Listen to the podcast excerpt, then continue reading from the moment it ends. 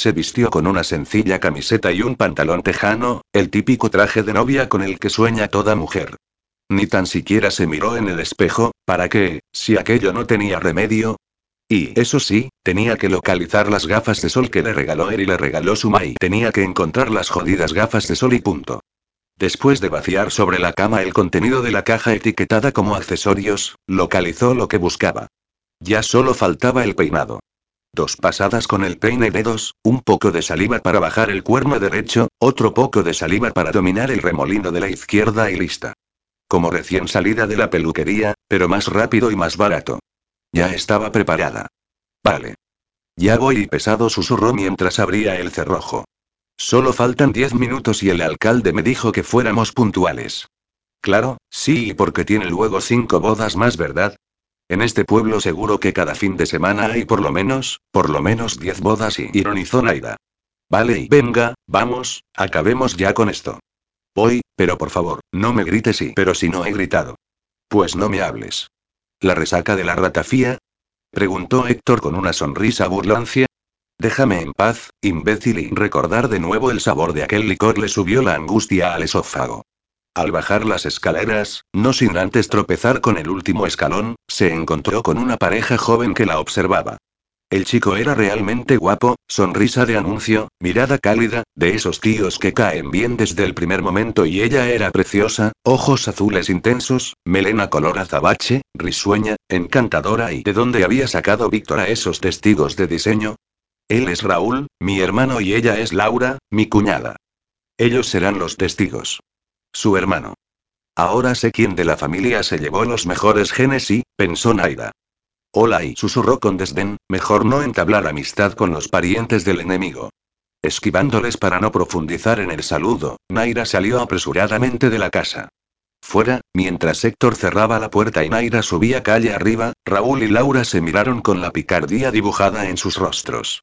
¿Qué te parece? preguntó ella intrigada. No sé, así con las gafas de sol y con esa pinta y no es el tipo de chica que le gusta a mi hermano, susurró él. Sí, lo sé y precisamente por eso creo que es perfecta. A mí me gusta. ¿En serio? Pero si ni tan siquiera nos ha saludado. Tiene carácter y bien peinada, sin gafas y sin resaca debe ser guapa. Héctor, que los había oído susurrar, pasó al lado de ellos aligeradamente y malhumorado. Dejaros de tonterías, parejita, que os conozco y va, vamos que llegaremos tarde. Antonio los esperaba en la puerta del ayuntamiento. También se habían acercado a curiosear Luis y su mujer Sofía, que había colgado en la puerta de su tienda de ropa un cartel que decía Estoy en una boda, en diez minutos vuelvo, Adolfo con Dolores, su mujer y la peluquera del pueblo, que acababa de dejar envueltas en papel de aluminio unas mechas y solo disponía de 15 minutos antes de quemar el pelo de la clienta, y, como no podía ser de otra manera, Rita, luciendo un vestido azul de lentejuelas, se secaba las lágrimas con un pañuelo del mismo tono.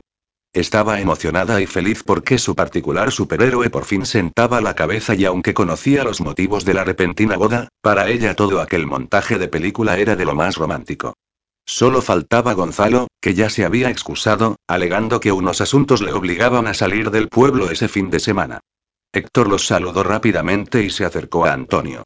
Vamos, antes de que me arrepienta y le susurró al oído. Naira esperaba en la sala de plenos del ayuntamiento. Alguien había colocado unas flores sobre la mesa central y aquel olor reavivó la angustia.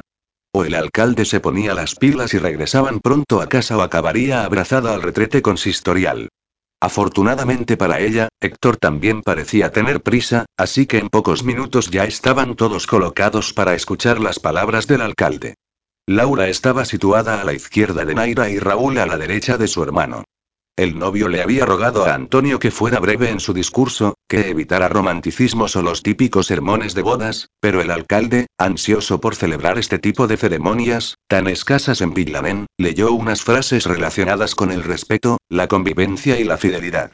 Una vez finalizado el hermoso monólogo, la primera en firmar debía ser la novia. Nadia, firma aquí por favor. Naira, Nadia no, Naira ay, gruñó ella mirando al alcalde por encima de las gafas de sol que aún llevaba puestas. Héctor no pudo reprimir una carcajada. Se lo tenía bien merecido, por todas las veces que ella se confundía con su nombre. Pero, claro está, Naira no iba a dejar aquella osadía indemne y con el tacón derecho le propinó un buen puntapié en la espinilla. Joder. Se quejó él. Y justo en ese instante, cuando Naira sujetaba el bolígrafo para estampar la rúbrica que le uniría al abogado engreído, la angustia se multiplicó. Se quedó paralizada, emblanqueció repentinamente y se llevó las manos a la boca. Laura, que no perdía detalle de los gestos de su aún casi cuñada, la sujetó de los brazos y la arrastró hasta los servicios más próximos. Héctor y Raúl se quedaron quietos, frente a un Antonio estupefacto, contemplando la puerta de acceso a los lavabos. No sé a qué me recuerda esto, y insinuó Raúl con una sonrisa. Y Héctor entendió por dónde iba su hermano. Ella está pasando por lo mismo que pasaste tú, no consentías que nadie te ayudara, incluso te enfadabas con nosotros si nos preocupábamos por ti. Lo único que querías era estar solo con la botella en la mano. Orgulloso, irritante, soberbio y... Vale, vale y ya me ha quedado claro. Paciencia, hermanito, paciencia y riéndose descaradamente, Raúl le dio toquecitos en el hombro. Ahora vas a saber lo que yo he vivido contigo. No es mi hermana, Raúl, no es lo mismo. No, no es tu hermana, tienes razón, es más que eso, es tu mujer y bueno, lo será si vuelve del lavabo y Laura, apoyada en la puerta, esperaba atenta a los ruidos procedentes del interior. Transcurridos diez minutos de angustiosos gemidos y dolorosas náuseas, la novia a la fuga abrió la puerta. Laura la contempló de arriba abajo. El rostro desencajado, el pelo revuelto, los ojos hinchados, los labios resecos y la camiseta salpicada de vómito componían la imagen de su nueva cuñada. Menuda estampa. ¿Estás mejor? Sí, parece que el estómago se ha calmado y qué vergüenza. Me siento ridícula y tranquila, no te preocupes. Ya nos ha explicado Héctor que anoche te pasaste con un licor que sube mucho a la cabeza. Sí, horrible y la primera y la última vez que lo bebo. Bueno, mira el lado positivo. Si alguna vez habías soñado con una boda original y diferente, esta, sin duda, se lleva el Oscar y aquel comentario hizo sonreír a Naira y Laura pudo vislumbrar el color rosado en sus mejillas y un tímido resplandor en sus ojos negros. Sí, sospechas confirmadas, detrás de esa desastrosa imagen se escondía una mujer encantadora y guapa que solo necesitaba algo de tiempo para florecer de nuevo. Y cogiéndole una de las manos, Laura la miró con dulzura. Naira, si alguna vez necesitas a alguien que te escuche o que te haga compañía cuando te sientas sola, quiero que sepas que puedes contar conmigo. Pero y perdona, ¿cómo te llamabas? Laura. Sí, pero, Laura, si ni tan siquiera nos conocemos y ya, pero estás a punto de ser mi cuñada. Laura, te lo agradezco, de verdad, pero no pretendo pertenecer a vuestra familia. Lo que hay entre Vicky, entre tu cuñado y yo es un acuerdo, nada más y sí, lo sé, pero y Laura, entiéndelo y lo único que quiero es tramitar la adopción, tener a mi hijo y ya está vale, tranquila, te comprendo. Gracias y separándose de las manos de Laura, Naira continuó. Bueno, creo que lo mejor será volver a la sala, tengo papeleo y una vez firmaron los cuatro, salieron al exterior en silencio. En la puerta del ayuntamiento ya solo estaban Rita y Brenda, que acababa de llegar de Gerona. Héctor al verla, se acercó a ella sonriente y abriendo los brazos. Esa niña le había robado el corazón. Ya no era simplemente la chica del pelo verde, bondadosa e inocente, que intentaba corregir el rumbo de su vida, ni la niña descarada y a la par divertida que pretendía hacer chistes con sus comentarios, don heredado de su madre. Para él era como su hermana, como su cuñada, una amiga especial que un día le hizo descubrir su lado más paternal, totalmente desconocido para él. Bicho malo. Picapleitos. Ambos se mezclaron en un abrazo. Naira, de reojo e intentando parecer indiferente, observó a la parejita y se sorprendió. Aunque, ¿de qué se sorprendía? Tonta, estúpida e inocente, eso es lo que era, una tonta, estúpida e inocente. Que un hombre como el abogado engreído estuviera liado con una chica diez años menor no era una novedad. Ella sabía bien que tipos como él, como Eri, como Sumai, como aquel cabrón y preferían a las veinteañeras complacientes, dóciles y, sobre todo, con un cuerpo espectacular para que ellos continuaran sintiéndose jóvenes, lucirlas y dar envidia a todos los amasijos de testosterona y machismo con dos patas y un rabo que habitan el planeta Tierra. Asqueroso. Repugnante. Y Víctor era uno de ellos. ¿Cómo no? Creo que voy a volver a vomitar y, las náuseas reaparecieron. Laura, que esperaba a que Héctor dejara de acaparar a Brenda para saludarla, se percató de que Naira caminaba apresuradamente calle abajo y se imaginó lo peor. Con un gesto rápido le hizo entender a Raúl que acompañaría a su nueva cuñada y corrió tras ella.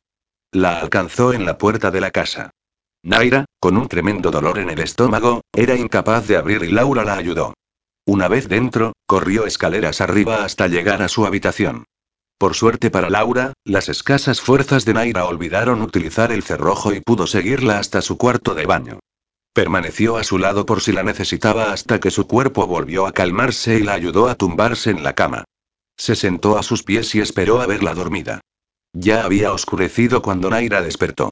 Estaba débil, sin fuerzas para levantarse, pero, afortunadamente, el dolor y la angustia habían cesado. Al buscar el reloj despertador para conocer la hora, vio un trozo de papel escrito sobre la mesita de noche. Lo cogió y leyó el nombre de Laura y un número de teléfono. Recordó entonces que la había acompañado hasta la habitación y se sintió agradecida y culpable a la vez. Después del desplante que le había hecho rechazando su ayuda y compañía, esa chica de diseño continuó ofreciéndose desinteresadamente. ¡Qué maja! Pero y no podía obviar un detalle importante, importantísimo, diría ella, Laura era cuñada de Víctor y lo mejor era mantenerse apartada de su familia, de sus amigos y de él. Debía permanecer confinada en su habitación, recluida en su guarida hasta conseguir lo único que deseaba, lo único que la haría feliz. Un hijo.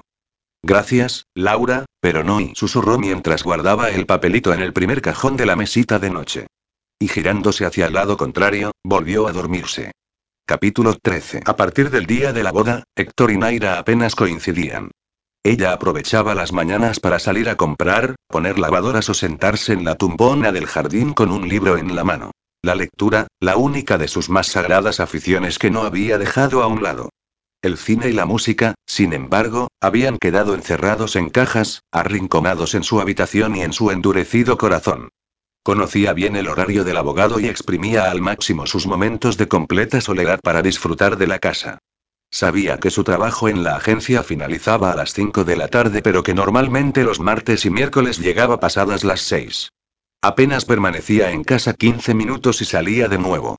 Y a las 8 de la noche regresaba, se duchaba, cenaba, le oía hablar por teléfono y después de un rato en silencio, sus pisadas cercanas le informaban de que Víctor se iba a dormir a excepción del viernes. El viernes, el abogado a saltacunas pasaba la tarde con Rita. Lo supo poco después de coincidir con él en la agencia. El día que se mudó fue a comprar al supermercado y Rita le explicó las mil y una maravillas del abogado. Su buena mano con el jardín, con el huerto, con la pintura, con la limpieza, con las reparaciones y sí, sí, pero cuando Naira vio a la chica de los pelos verdes entendió perfectamente en lo que ese pervertido tenía buena mano y, y, claro, se ganaba a la suegra con esos favores. Bueno y a saber qué otro tipo de favores le confería y asqueroso. Repugnante. Menos mal que puso el cerrojo en su habitación. Además de pasar la tarde con Rita, esta también le había explicado que el abogado engreído y un grupo de amigos del pueblo jugaban todas las noches de los viernes a cartas en un bar cercano a la casa. Y Naira aprovechaba esas horas para pasarlas en el salón, dejándose engullir por la caja tonta, o en el porche, enfundada en una vieja manta, tomando un café con leche calentito. Para ella, esos momentos de viernes noche habían pasado a ser más placenteros que el olvidado sexo. Héctor se había acostumbrado a convivir con un huésped invisible. Ya no temía que Naira entrara en su habitación mientras se cambiaba, dormía o duchaba. Sabía perfectamente que ella solo salía de su celda de aislamiento cuando él no estaba. En alguna ocasión, sobre todo los viernes por la noche, mientras él abría la puerta con llave, la veía subiendo las escaleras de dos en dos, huyendo despavorida, como una ladronzuela pillada infraganti. Pero lo que más le intrigaba era saber cómo conseguía esquivarle los fines de semana. Gonzalo y él salían a correr los sábados por la mañana y después del recorrido compartían un desayuno en el bar de la plaza. Pero de regreso a casa, ni rastro de ella. Después de ducharse, lavaba su ropa, revisaba su correo electrónico, leía algunos artículos de actualidad o relacionados con el derecho y se preparaba la comida. Pero, en el resto de la casa, ni rastro de ella. Almorzaba, unos sábados solo, otros con Raúl y Laura, tomaba o tomaban el café y parloteaban sentados en el salón. O algunas tardes con Alicia, siempre acompañada de Unosco Iván y de Pablo, el encantador y delicioso sobrino que todo tío desea achuchar y besuquear hasta decir basta. Pero, en el resto de la casa, ni rastro de ella. Desde que Naira vivía con él, Raúl y Laura ya no se quedaban a dormir, por tanto, los domingos los pasaba solo. Y solo era como se sentía en aquella gran casa. Unos metros cuadrados compartidos con alguien a quien no conocía. Y por lo visto, nunca iba a llegar a conocer y habían transcurrido dos meses después de solicitar el certificado de idoneidad y Héctor acababa de ser informado de la inminente visita de la psicóloga que redactaría el informe psicosocial. Andrés y Natalia ya le habían dado indicaciones de cómo se desarrollaban ese tipo de inspecciones. Ahora solo debía intentar hablar con su comunicativa mujer. La visita estaba programada para el jueves por la tarde y solo tenían dos días para preparar la entrevista, así que, sentado en su despacho, Héctor preparó el guion a seguir. Si Naira estaba de acuerdo, solo debían memorizar algunas frases y preparar la casa para la revisión de la especialista. Se acercó a la puerta de la habitación donde estaba recluida su mujer y llamó con delicadeza. Mejor no hacerla enfadar. ¿Qué quieres? Tanta suavidad para nada, parecía enfadada, para variar y el jueves por la tarde vendrá una psicóloga. Ella será quien redactará el informe psicosocial. Ese informe es determinante para que nos concedan el certificado de idoneidad y ¿me estás escuchando? Se sentía un estúpido hablándole a una puerta, pero con Naira empezaba a ser algo habitual y sí, te oigo. ¿Y qué tenemos que hacer? No creo que esté muy interesada en cómo nos conocimos o por qué nos casamos, pero querrá ver la casa, saber de nuestro entorno, nuestra familia, nuestros valores, cómo queremos educar a nuestro hijo y mi hijo y puntualizó ella. Tu hijo, sí, pero para ella será nuestro hijo. Vale, ¿y qué sugieres? Tú eres el experto, ¿no? propuso con sarcasmo. Te he redactado en un papel algunas frases que podríamos responder sobre nosotros como pareja, es decir, cómo nos conocimos, por qué decidimos venir a vivir aquí y no creo que insista en nuestro pasado, pero por si acaso y también explico detalles de mi familia, de mis amigos, de mis aficiones y bien, pásalo por debajo de la puerta y ahí tienes él se agachó para deslizar el papel por el suelo. Durante unos minutos, Héctor permaneció a la espera, sentado en el suelo y apoyado en la pared. Después de casi tres meses de una extraña convivencia y a pesar de que en todo momento había respetado su espacio, Naira continuaba sin confiar en él. Y en cierto modo lo entendía, sabía que la desconfianza, la inseguridad y el desengaño te acompañan durante esos largos y angustiosos meses de reconstrucción anímica. Vale, me ha quedado claro, ¿tienes fotos recientes tuyas y de tu familia en formato digital? Sí. Envíamelas a este correo electrónico. Naira pasó un papelito bajo la puerta. Tú respondes las preguntas sobre nuestro pasado, la familia, amigos y el pueblo. Mañana te dejaré algunas notas sobre mi familia. Yo me encargo de la casa y de hablarle sobre cómo quiero y queremos educar a nuestro hijo. ¿De acuerdo? Me parece perfecto, respondió él levantándose. Ah. Y Víctor y Héctor, Víctor no, Héctor y Héctor y siento mucho la muerte de tu padre. Gracias. El jueves por la mañana, Héctor, sentado en el despacho de la agencia, revisaba la nota que Naira le había dejado el día anterior sobre la mesa de la cocina. Apenas diez líneas resumían su círculo familiar y amistoso. Mi padre se llamaba Daniel. Murió cuando yo tenía 12 años. Soy hija única. Mi madre se llama Isabel. Ella y José Luis, el padre de Ernesto, contrajeron matrimonio pocos meses después de nuestra boda. Mi madre y yo somos muy distintas y nuestra relación siempre fue complicada. Si la psicóloga pregunta por ella, es una mujer de negocios muy ocupada y nos viene a ver una vez al mes. Sobre el resto de mi familia, solo visito de vez en cuando a mi tío Manolo, hermano de mi padre, que vive en Londres con su mujer Paqui y sus hijos Luis y Sofía. He perdido contacto con las pocas amistades que tenía, así que nuestros amigos son los tuyos. Mis aficiones. La lectura, la música y el cine. Esa nota tan escueta le hizo pensar a Héctor en cómo había cambiado su vida y lo afortunado que era con su familia. A pesar de la muerte temprana de su madre, él había tenido una infancia feliz, sin carencias afectivas. Su padre había sabido suplir aquella pérdida, dándoles todo el cariño y afecto que ellos necesitaban. ¿Y sus hermanos y qué podía decir de ellos? Los dos habían estado siempre a su lado y continuaban apoyándole en todo, o en casi todo, pensó recordando el enfado de Alicia por la boda. Aunque después de su divorcio sus amistades se habían reducido a algunas amantes con derecho a cierta relación de amistad o a compañeros de juergas que solo le llamaban para organizar fiestas en su apartamento, de un tiempo para atrás la situación había cambiado considerablemente. Incluso antes de aterrizar en Villanen, Héctor ya disfrutaba de una sana amistad con su compañero Alberto o incluso con Carlos, que a pesar de los problemas que le ocasionaba en el bar, nunca dejaba de ofrecerle su apoyo y ayuda. Pero desde hacía unos ocho meses, todo había cambiado. La complicidad con Gonzalo, el cariño que sentía por Brenda y Rita, su amistad con Natalia, Andrés, Adolfo, Luis, Ignacio y Antonio. Sus partidas de remigio entre risas y bromas. Sus largas conversaciones con Gonzalo o Brenda. Las divertidas ocurrencias de Rita. Todas esas personas y momentos ahora formaban parte de su familia, de sus amistades más íntimas, de su vida. Sonrió al pensar en todos ellos, pero volvió a sentir cierta tristeza el ver de nuevo el texto de Naira y recordar la soledad en la que él mismo se había encerrado durante tanto tiempo. La misma soledad en la que ella estaba recluida. ¿Qué tal, Héctor? ¿Lo tenéis todo preparado? Andrés interrumpió sus pensamientos. Pues, la verdad, no lo sé y Naira me dijo que ella se encargaría de la casa y yo no noté ayer ningún cambio y no estoy seguro de a qué se refería con eso. ¿Pero habéis hablado de qué vais a decirle a la psicóloga? ¿Hablado? Desde la boda, apenas la habré visto un par de veces subiendo rápidamente las escaleras mientras yo abría con llave y no hemos hablado hasta el martes, pero eso sí, a través de la puerta de su habitación. Pues tened mucho cuidado con qué le explicáis a la psicóloga y tal vez sea mejor no hablar demasiado. Ya sabes lo que quiero decir. Sí, lo intentaré. Pasados pocos minutos de las 5 de la tarde, Héctor salía de la agencia apresuradamente.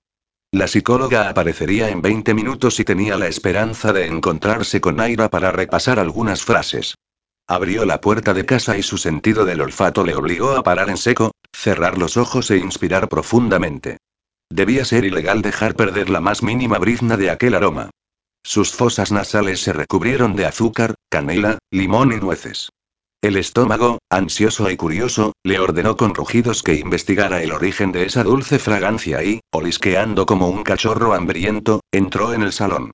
Y allí estaban ellas, esas seis preciosas y esponjosas magdalenas eran las culpables de su repentina salivación.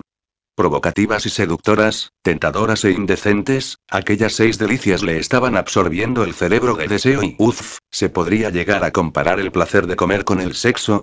Definitivamente, sí. En ese momento, sí. Miró de lado a lado, esperando ver a Naira o deseando no encontrarse con ella, no al menos hasta haber degustado como mínimo una de esas maravillas de la naturaleza. Las seis embaucadoras magdalenas reposaban sobre un plato ovalado con cuadritos blancos y rojos. No recordaba haber visto antes ese plato, pero eso carecía de importancia en ese momento y lo único que él necesitaba era hincarle el diente a una de sus víctimas, ya, sin más demora. Ni se te ocurra tocar las magdalenas. La voz de Naira le sorprendió por detrás, justo cuando sus dedos casi rozaban el preciado tesoro. Mierda, joder y... Con la buena pinta que tienen y el tono de exigencia de Naira le hizo despertar del hechizo y solo entonces, mientras alejaba sus manos de las magdalenas, notó que algo había cambiado en el salón. Bueno, algo no, mucho más que algo y sobre el sofá había una manta de color naranja, de esas suaves y lanosas que invitan a la caricia. Bajo el desconocido plato blanco y rojo, un mantel beige recubría la mesita.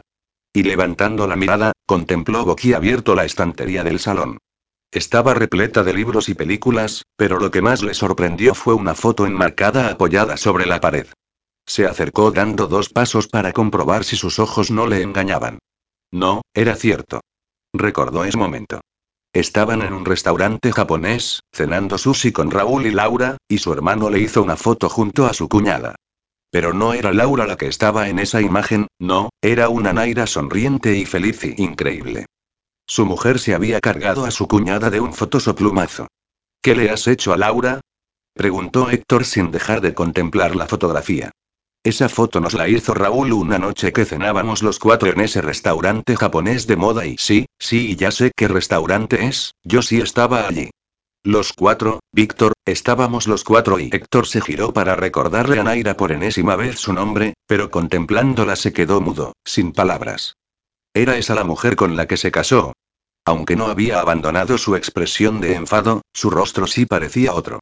Su tez lucía un color rosado, apenas se apreciaban las ojeras, los párpados hinchados del llanto habían desaparecido y en sus ojos negros se apreciaba algún destello de luz, un tímido rayo de sol abriéndose paso entre los nubarrones.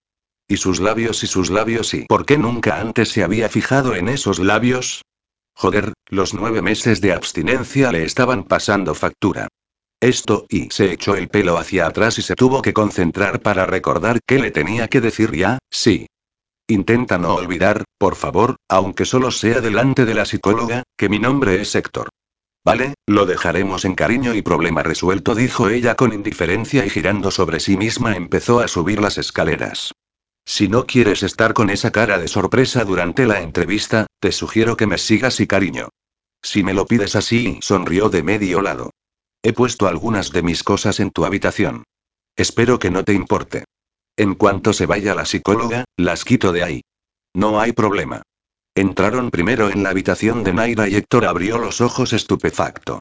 Todo estaba recogido y no había rastro de cajas. La cama no estaba vestida, pero sobre el colchón había una manta doblada y un juego de sábanas.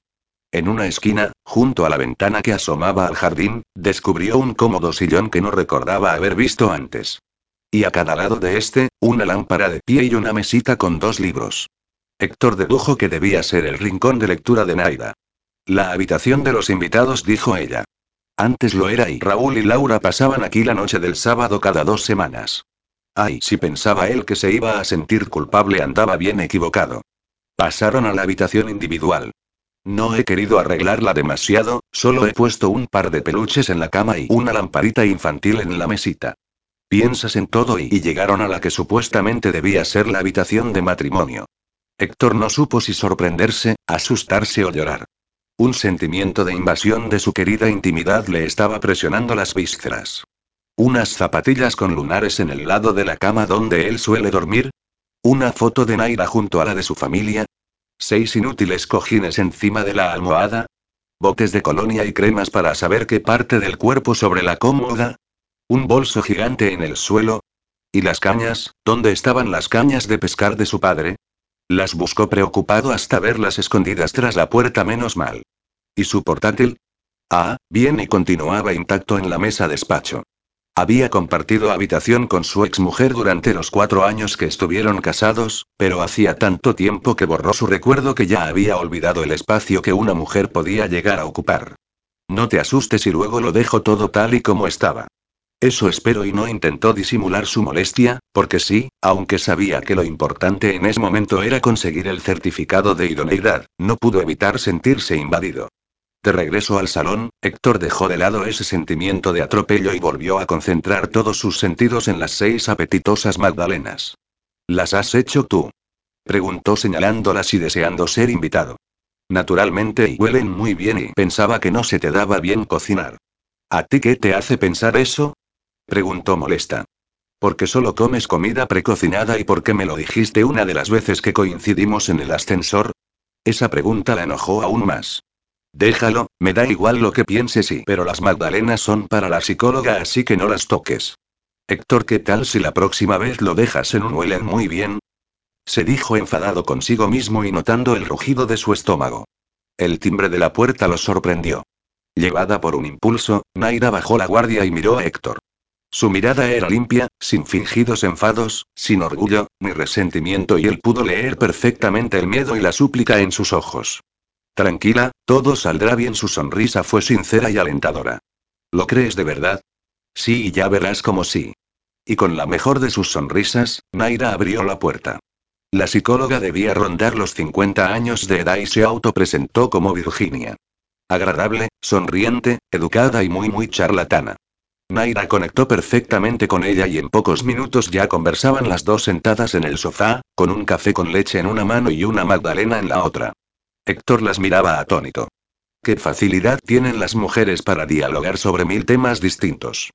Empezaron criticando la mala combinación de autobuses para llegar hasta allí, estuvieron de acuerdo en lo mal cuidado que estaba el asfalto de la carretera, continuaron alabando las vistas del pueblo, criticaron los recortes en sanidad y educación, buscaron en Google el número de habitantes del municipio y de paso el nombre de un famoso actor que había nacido en Villamen, la edad de este y las novias que se le habían atribuido según la prensa del corazón. Cuando dejaron de lado el móvil, Virginia le explicó a Naira que estaba casada, con tres hijos de 22, 24 y 25 años, todos hombres y solteros, lo que les dio pie a charlar sobre lo difícil que era en ese momento independizarse de los padres, comprar una vivienda y conseguir un trabajo estable y todo eso en 10 minutos. Para flipar. Y para colmo, fueron capaces de hablar y hablar mientras se zampaban dos magdalenas cada una, muy a pesar de ellas, porque al parecer ambas estaban cuidando la línea. Esta casa es preciosa, exclamó Virginia. Es de alquiler, ¿verdad? Sí, respondió la versión más sonriente de Naida. Aunque estamos pensando en comprarla. Cuando finalice el contrato hablaremos con el propietario. ¿Quieres que te la enseñe? Después de tanta charla, ya se tuteaban, naturalmente. Por supuesto. Mientras recorrían la parte superior de la casa, continuaron conversando sobre mil temas más. La contaminación, la subida del coste de la luz, las colchas que venden en Ikea, la música de los 80, lo bien que huelen los ambientadores para baño del Mercadona, el aislamiento de las ventanas, las mejores cremas antiedad, los tatuajes y el deshielo de los glaciares toma ya. Héctor estuvo a punto de ofrecerles un vaso de agua a cada una y debían tener la boca seca. De regreso a la planta baja, Naira se dirigió a la terraza. Ya verás qué plantas aromáticas tenemos en el jardín. Víctor sabe mucho de jardinería. Víctor. Víctor es nuestro vecino, añadió Héctor rápidamente, mientras miraba de reojo a Naira como tragaba saliva y disimulaba los colores que le estaban subiendo a la cara. Vive dos casas más arriba. Viene a ayudarnos con el jardín. A mí no se me dan muy bien. Entiendo, no se puede saber de todo, ¿verdad? Y mi marido tampoco es muy manitas. La semana pasada intentó arreglar una grieta en la pared y acabamos llamando a un pintor amigo suyo. Menos mal que nos hizo un buen precio, eso sí, le pedí una factura con IVA. Yo eso de evitar pagar impuestos no lo veo bien, porque imagínate que todos hiciéramos lo mismo así como vamos a levantar el país. Claro que luego los jóvenes se ven forzados a trabajar en el extranjero, para poder aplicar lo que aquí han estudiado. Les pagamos la universidad y acaban llevándose sus cualidades a otros países. Menos mal que hoy en día todos hablan idiomas porque antiguamente y por Dios, que alguien haga callar a esta mujer. Virginia y la interrumpió Naira sonriente. ¿Te apetece otro café?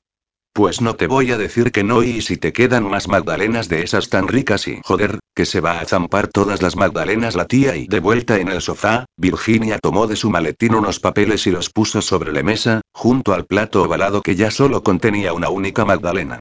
A partir de ese instante, las dos conversaron sobre la educación de los niños. Nosotros quisiéramos educar aquí a nuestro hijo, explicó Naida. Nos gusta este pueblo y aquí el niño puede disfrutar de la naturaleza, correr por el campo, admirar las vistas, ir a pescar con su padre, ver el cielo estrellado por las noches y Héctor tuvo que tragar saliva y contener la emoción, mientras escuchaba estupefacto las palabras de Naida. ¿Verdad, cariño? Sí, sí, él se crió en el campo y solía ir a pescar con su padre. ¿Cómo echamos de menos a Fermín? Murió hace unos nueve meses. Lo siento mucho, Héctor. Gracias y joder, si hasta tengo ganas de llorar. Me parece un lugar perfecto para educar a un niño. ¿Y habéis pensado en cómo vais a tratar con él el tema de la adopción? Sí, muy abiertamente afirmó Naira con rotundidad. El niño sabrá en todo momento de dónde procede y además intentaremos viajar a su país de origen cuando sea un poco más mayor, para que conozca sus raíces. ¿Y os puedo preguntar por qué habéis optado por la adopción? En ese instante Naira se quedó rígida, en silencio y Héctor, que hasta entonces había optado por escuchar sin intervenir, se sorprendió al verla nerviosa. Su rostro estaba desencajado, sus mejillas emblanquecieron de golpe e incluso le pareció que había dejado de respirar. Yo no puedo tener hijos, respondió él llamando la atención de las dos mujeres. Sufro de criptorquidia. No me lo diagnosticaron a tiempo y me quedé estéril. Hoy. Lo siento, exclamó Virginia con expresión lastimera. Bueno, es estéril, pero no impotente, ya me entiendes y soltó Naira sin pensar. Héctor la miró sorprendido y con la boca abierta. ¿Pero a qué venía eso? ¿Se le ha ido la pinza? Pero justo en ese instante, cuando el cuadro no podía ser más surrealista, con una Virginia alarmada, un Héctor alucinado y una Naira bloqueada al ser consciente de la estupidez que acababa de decir, el timbre de la puerta sonó. Héctor, aprovechando que estaba más cerca de la entrada y para huir de esa extraña situación, se levantó a abrir. Hola picapleitos. Brenda. ¿Qué haces aquí? Héctor, sonriente, le dio dos besos a su amiga. ¿Cómo que no estás en Gerona? Estamos de exámenes y no tenemos clases. Te quería pedir ayuda con derecho del trabajo, me está costando esa asignatura. ¿Tienes un momento? Ahora no puedo, Brenda respondió haciéndole señas con la mirada. Tenemos visita. Brenda, tan curiosa, descarada y descomedida como siempre, echó a un lado a Héctor y se asomó para saludar. Hola Naira. Cuando Naira la vio entrar sintió como le hervía la sangre. Más rápida incluso que un Ferrari, pasó de congelación a ebullición en tan solo 10 segundos. ¿Qué hacía allí la amante del engreído? ¿Y entraba a saludar como si nada? ¿Y ya puestos por qué no se pegaban un morreo delante de la psicóloga? Eso era el colmo y lo iban a echar todo a perder. Brenda es una amiga, explicó Héctor. Está estudiando turismo en la Universidad de Gerona y ha venido para que le ayude con una asignatura, miró a la joven. Pero ahora no puedo, te aviso más tarde, ¿vale? Muy bien y encantada, dijo amablemente mientras le daba la mano a Virginia. Adiós, Naida. Adiós y Linda. Brenda, Linda no, Brenda y replicó la joven. Ups, perdona y qué despiste. Héctor movió la cabeza de lado a lado, esa chica no tenía remedio. ¿Sufrirá algún tipo raro de amnesia? De nuevo los tres en el sofá, acabaron de comentar algunos aspectos del pueblo. Sus costumbres, sus amistades, sus aficiones y esta vez fue Héctor quien habló y Naira permaneció callada. Afortunadamente, porque después del disgusto por la aparición de la chica, era capaz de meter la pata por cualquier tontería. Sin embargo, él parecía actuar como si nada hubiese pasado, como si unos minutos atrás no hubiese estado a punto de echarlo todo a perder y después de todo lo que estaba haciendo ella por conseguir la adopción, de lo mucho que deseaba el niño y de lo que había sufrido para llegar hasta allí, en apenas unos segundos se podía haber ido todo al garete por culpa de las altacunas y la niñata esa. Uf, el corazón le iba a estallar de las palpitaciones. Muy bien pareja, pues creo que ya sé todo lo que necesito saber, concluyó Virginia levantándose del sofá. Dentro de un par de semanas la agencia de adopción recibirá el infieme. Y después de unos besos y una despedida de cinco minutos delante de la puerta exterior, a solas y en silencio, Héctor y Naira esperaron que Virginia se alejara para comenzar a hablar. A ver, ¿tú de qué vas? Has estado a punto de echarlo todo a perder, espetó Naira con resquemor en la voz. Yo, Sí, tú y esa niña, Linda o Brenda, como se llame y joder. Que Brenda solo ha venido a pedirme ayuda con los estudios y sí, ya, claro, y este se piensa que soy tonta y tú. ¿Se puede saber a qué ha venido eso de ese estéril pero no impotente? Has dejado a la pobre mujer alucinada. Ya, claro, ahora resulta que yo lo hice todo mal por un solo comentario y, ¿y lo de Víctor? ¿Y lo de Linda? ¿Qué tipo de problema tienes tú para memorizar los nombres? No tengo ningún problema, solo que no pierdo tiempo ni energía para memorizar los nombres de las personas que no me interesan, ¿lo entiendes ahora? Me ha quedado muy claro y enfurecida, Naira entró en el salón, cogió el plato ovalado con la magdalena y sin mirar a Héctor subió los escalones apresuradamente. Y él se quedó allí de pie, pasmado, preguntándose por qué ella le despreciaba de esa manera y, cómo no, hambriento, sin haber probado las dichosas magdalenas. El viernes, sentados los siete compañeros de Remigio en el bar de Esteban, Ignacio iba a tirar su carta cuando la curiosidad le hizo preguntar. Héctor, ¿cómo os fue ayer la entrevista con la psicóloga? Bien y bueno, supongo que bien y la mujer hablaba hasta por los codos. No tardaron las dos ni tres segundos en hacerse íntimas amigas y tengo que reconocer que Naira estaba bien preparada. Cuando vi cómo había dejado la casa me asusté y de verdad parecía que allí vivía un matrimonio bien avenido. Todos rieron ante su expresión de pánico. Seguro que las Magdalenas de Sofía también ayudaron, dijo Luis. ¿Las Magdalenas de Sofía? ¿Qué quieres decir? Héctor empezó a mosquearse. Naira le pidió a Sofía que le preparara algún bizcocho o magdalenas, un postre recién hecho para la psicóloga. Para acompañar el café y para que la casa oliera bien y ya me entiendes, ¿no te lo dijo Naira? No y al parecer se saltó ese pequeño detalle y además de amnésica, mentirosa. Pues le quedaron buenísimas, ¿verdad, Ignacio? De muerte y a nosotros no nos duraron ni cinco minutos. Sofía también le dio algunas a Dolores y estaban para chuparse los dedos, añadió Adolfo. ¿Habláis de las magdalenas que Rita ofrecía en su tienda ayer? Yo también las probé, me dijo que eran de Sofía y buenísimas. Exclamó Gonzalo. Vale, y ya está, y parece que soy el único que no puede opinar sobre las jodidas magdalenas, susurró Héctor visiblemente molesto. Bueno, Antonio no ha dicho nada y las magdalenas las hicieron entre Sofía y mi mujer, dijo el aludido. Ayer me comí tres para merendar y esta mañana dos para desayunar. Y estaban de vicio y me voy y Héctor tiró las cartas sobre la mesa y se levantó arrastrando la silla. ¿Pasa algo? preguntó Gonzalo extrañado por su reacción. Nada, no pasa nada. Podía comprender por lo que Naira estaba pasando, sus miedos, sus ganas de estar sola, su dolor y pero por qué se comportaba así con él. Caminó calle abajo enfadado consigo mismo por ser tan considerado con ella, por ayudarla pero, sobre todo, por permitir que esa extraña situación le molestara tanto. ¿Por qué estaba tan irritado? Naira no le esperaba a esas horas y continuaba tumbada en el sofá, cubierta por la manta naranja, viendo una película. Cuando Héctor entró, se sentó de un brinco y lo miró sorprendida. Tranquila, puedes quedarte ahí hoy soy yo el que se va a la habitación y apuntó él, resentido y sin dirigirle la mirada. Comenzó a subir las escaleras hasta que, a medio camino, paró en seco. Por cierto, y utilizó ese tono de voz arrogante que tanto exasperaba a su hermano.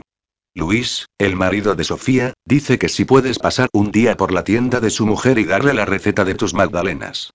Imbécil y, murmuró ella por lo bajo. ¿Qué has dicho, cariño? Hablaba la versión más engreída de Héctor. He dicho que claro que se la daré, Víctor. Durante las dos semanas siguientes, Héctor no había logrado perdonarse a sí mismo. Continuaba enojado y muy incómodo.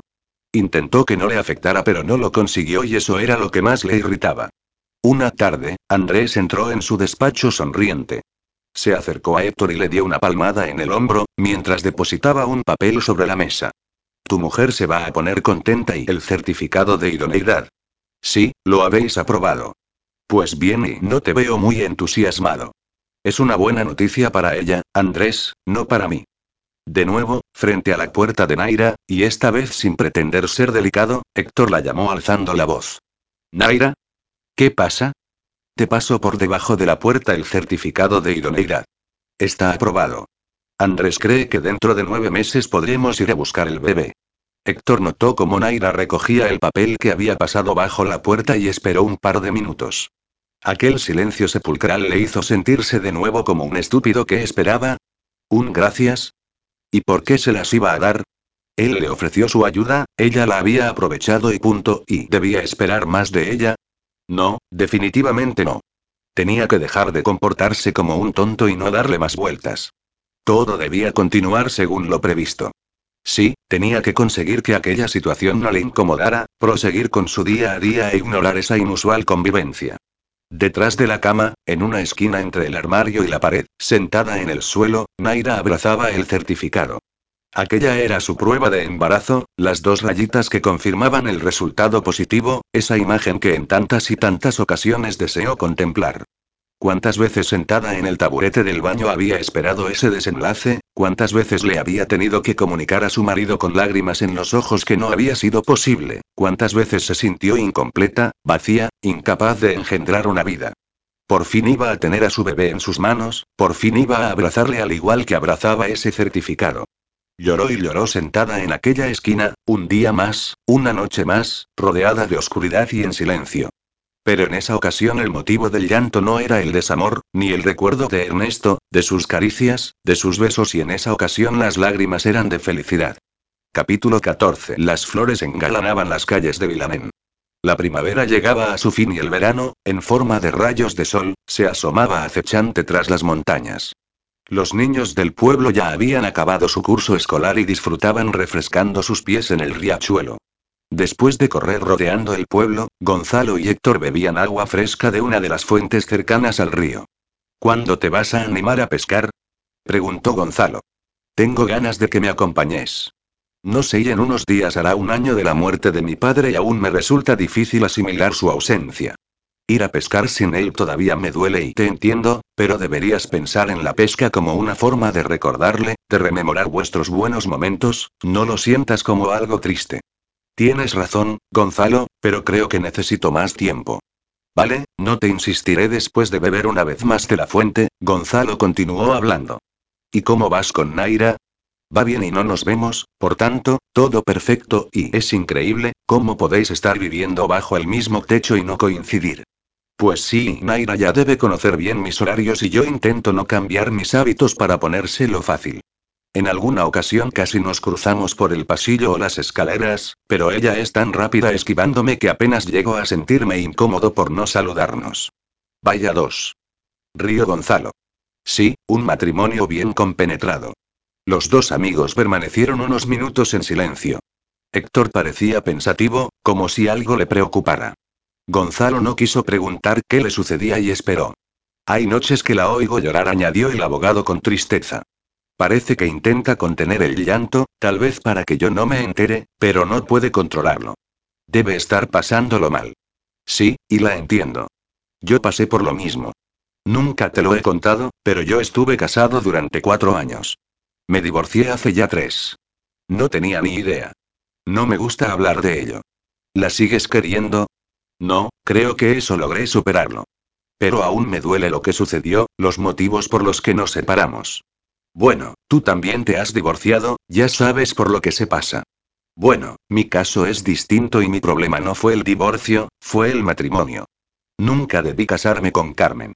No nos queríamos. Héctor se sorprendió ante esa declaración.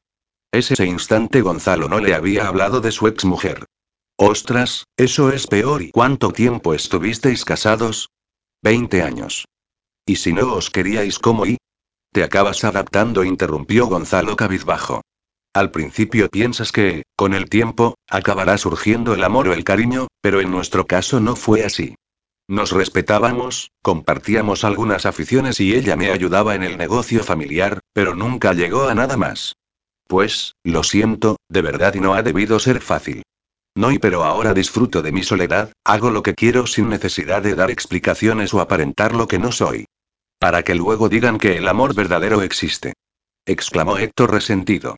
Eso es pura falacia, una patraña que la sociedad nos hace creer para que nos pasemos la vida persiguiendo esa media naranja que, en contadas ocasiones, solo o algunos, llamémosles afortunados, logran encontrar o creen haber encontrado, claro y porque está por ver que esa tal frutita acabe siendo la verdadera y no una falsa ilusión y pues yo, Héctor, sí creo que existe el verdadero amor.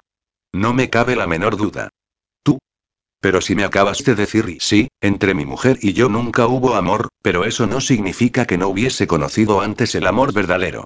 Gonzalo, Gonzalo y Héctor, intrigado y con una pícara sonrisa en los labios, se sentó en un banco cercano.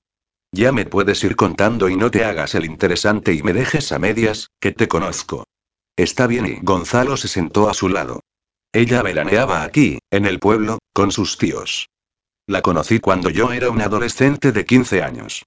Ella tenía dos menos que yo y aunque no era especialmente guapa, había algo en ella que me atraía mucho. Nos gustábamos, pero éramos jóvenes y ya sabes, apenas nos dirigíamos algunas palabras rodeados de amigos. Solo nosotros fuimos testigos de nuestras miradas, de cómo nos sonrojábamos al dedicarnos una tímida sonrisa o de cómo nos sofocábamos si nuestras manos se rozaban. Hoy. Qué bonito es el amor. Se burló Héctor. Para. O dejo de contártelo. Sí, sí y perdona, sigue, sigue y me decías que erais dos adolescentes enamorados y deja ya el tónito ese y vale y Héctor apenas lograba contener la risa. Como te decía, ella solo venía a veranear, así que estuvimos así unos tres años. Tres. ¿Y cómo aguantaste sin mí? Héctor y para allá y vale, vale y sigue. Mis padres tenían un negocio bastante rentable y con la intención de que yo colaborara en él, me enviaron a la universidad a estudiar económicas y me fui a vivir a Barcelona con un par de amigos. Dos años después, el primer día de clase de mi tercer curso, la vi en un bar de la universidad. Ella empezaba su carrera en otra facultad cercana. Iba acompañada de un grupo de amigos y parecía muy unida a un chico con el que no paraba de hablar. Tenía miedo a hacer el ridículo acercándome a ella y decidí observarla en la distancia. Tú debías ser de los que no te comías una rosca y Héctor. Va, sigue y así estuve unos tres meses y la contemplaba ocultándome tras los libros o las cabezas de mis compañeros, mientras ella almorzaba junto con sus amigos, riendo y bromeando. Yo no me cansaba de admirarla. Siempre me gustó mucho su sonrisa, su forma tan divertida de hablar, su desparpajo y me estaba enamorando como un imbécil y cada vez temía más que ella me descubriera y si no me recordaba. O peor aún, y si me recordaba pero ya no sentía lo mismo por mí. Cada día tomaba mi bandeja, cabizbajo, escogía los platos a toda prisa y huía corriendo hacia la mesa más apartada del comedor. Casi siempre llegaba yo antes y esperaba que ella se fuera para volver a mis clases. En más de una ocasión me llamaron la atención por llegar tarde. Pero un día, cuando me apresuraba a depositar sobre la bandeja un yogur, este cayó al suelo y entonces me di cuenta de que ella estaba detrás.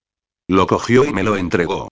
Nos miramos a los ojos, por primera vez después de tres años, y sentí que el rostro me ardía, el corazón me latía a la velocidad de la luz y los nervios me tensaron los músculos.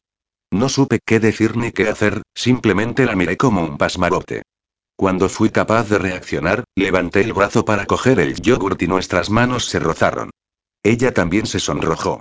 Vi en su mirada el mismo brillo que tantas veces habíamos compartido en secreto. Volvimos en sí cuando unos chicos que iban detrás nos llamaron la atención. Nos sonreímos y después de pagar nuestros respectivos platos, nos sentamos juntos. Fue algo mágico, ninguno de los dos le pidió al otro compañía, ninguno de los dos necesitó ser invitado y no hicieron falta palabras, simplemente ocurrió.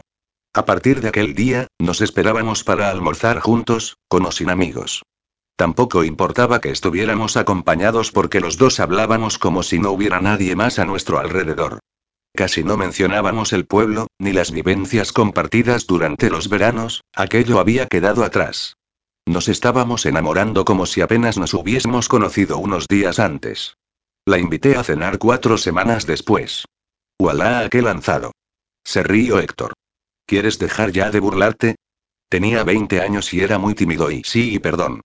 Sigue, va, que la historia se pone caliente y como la economía del estudiante no daba para mucho, la llevé a cenar a una hamburguesería.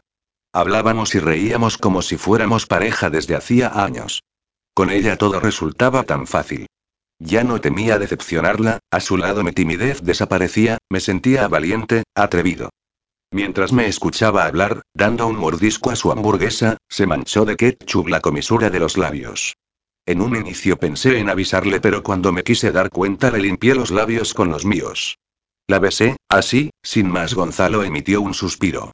Sigue, sigue y no me dejes así, tío, y te devolvió el beso o te dio un bofetón. Se quedó algo confusa, estaba aturdida y pensé que se iba a enfadar, cuando con su dedo tomó algo de ketchup de mi hamburguesa, lo llevó a mis labios y me besó. Vaya dos adolescentes lanzados y... exclamó Héctor con ironía. Esa noche fijo que pillaste, ¿no? Eso era lo que estabas esperando, ¿no? ¿La escenita del sexo? Pues claro, ¿y entonces, qué? ¿Hubo o no hubo sexo? Ese día no. Los dos éramos vírgenes y aunque todavía no lo habíamos hablado, ambos queríamos esperar un momento especial. Durante los cuatro meses siguientes, intentábamos vernos siempre que nuestros estudios lo permitían. Íbamos al cine, paseábamos por Barcelona, caminábamos descalzos por la orilla de la playa o pasábamos horas en la biblioteca de la universidad. En Semana Santa vine para estar unos días con mis padres y ella pidió a los suyos pasar las fiestas con sus tíos, así que volvimos a coincidir en Villamen. Mi padre siempre fue una persona muy influyente, con carisma y un carácter fuerte. Él quería que yo estuviera concentrado en mis estudios y sabía que no iba a aceptar el hecho de que tuviera novia.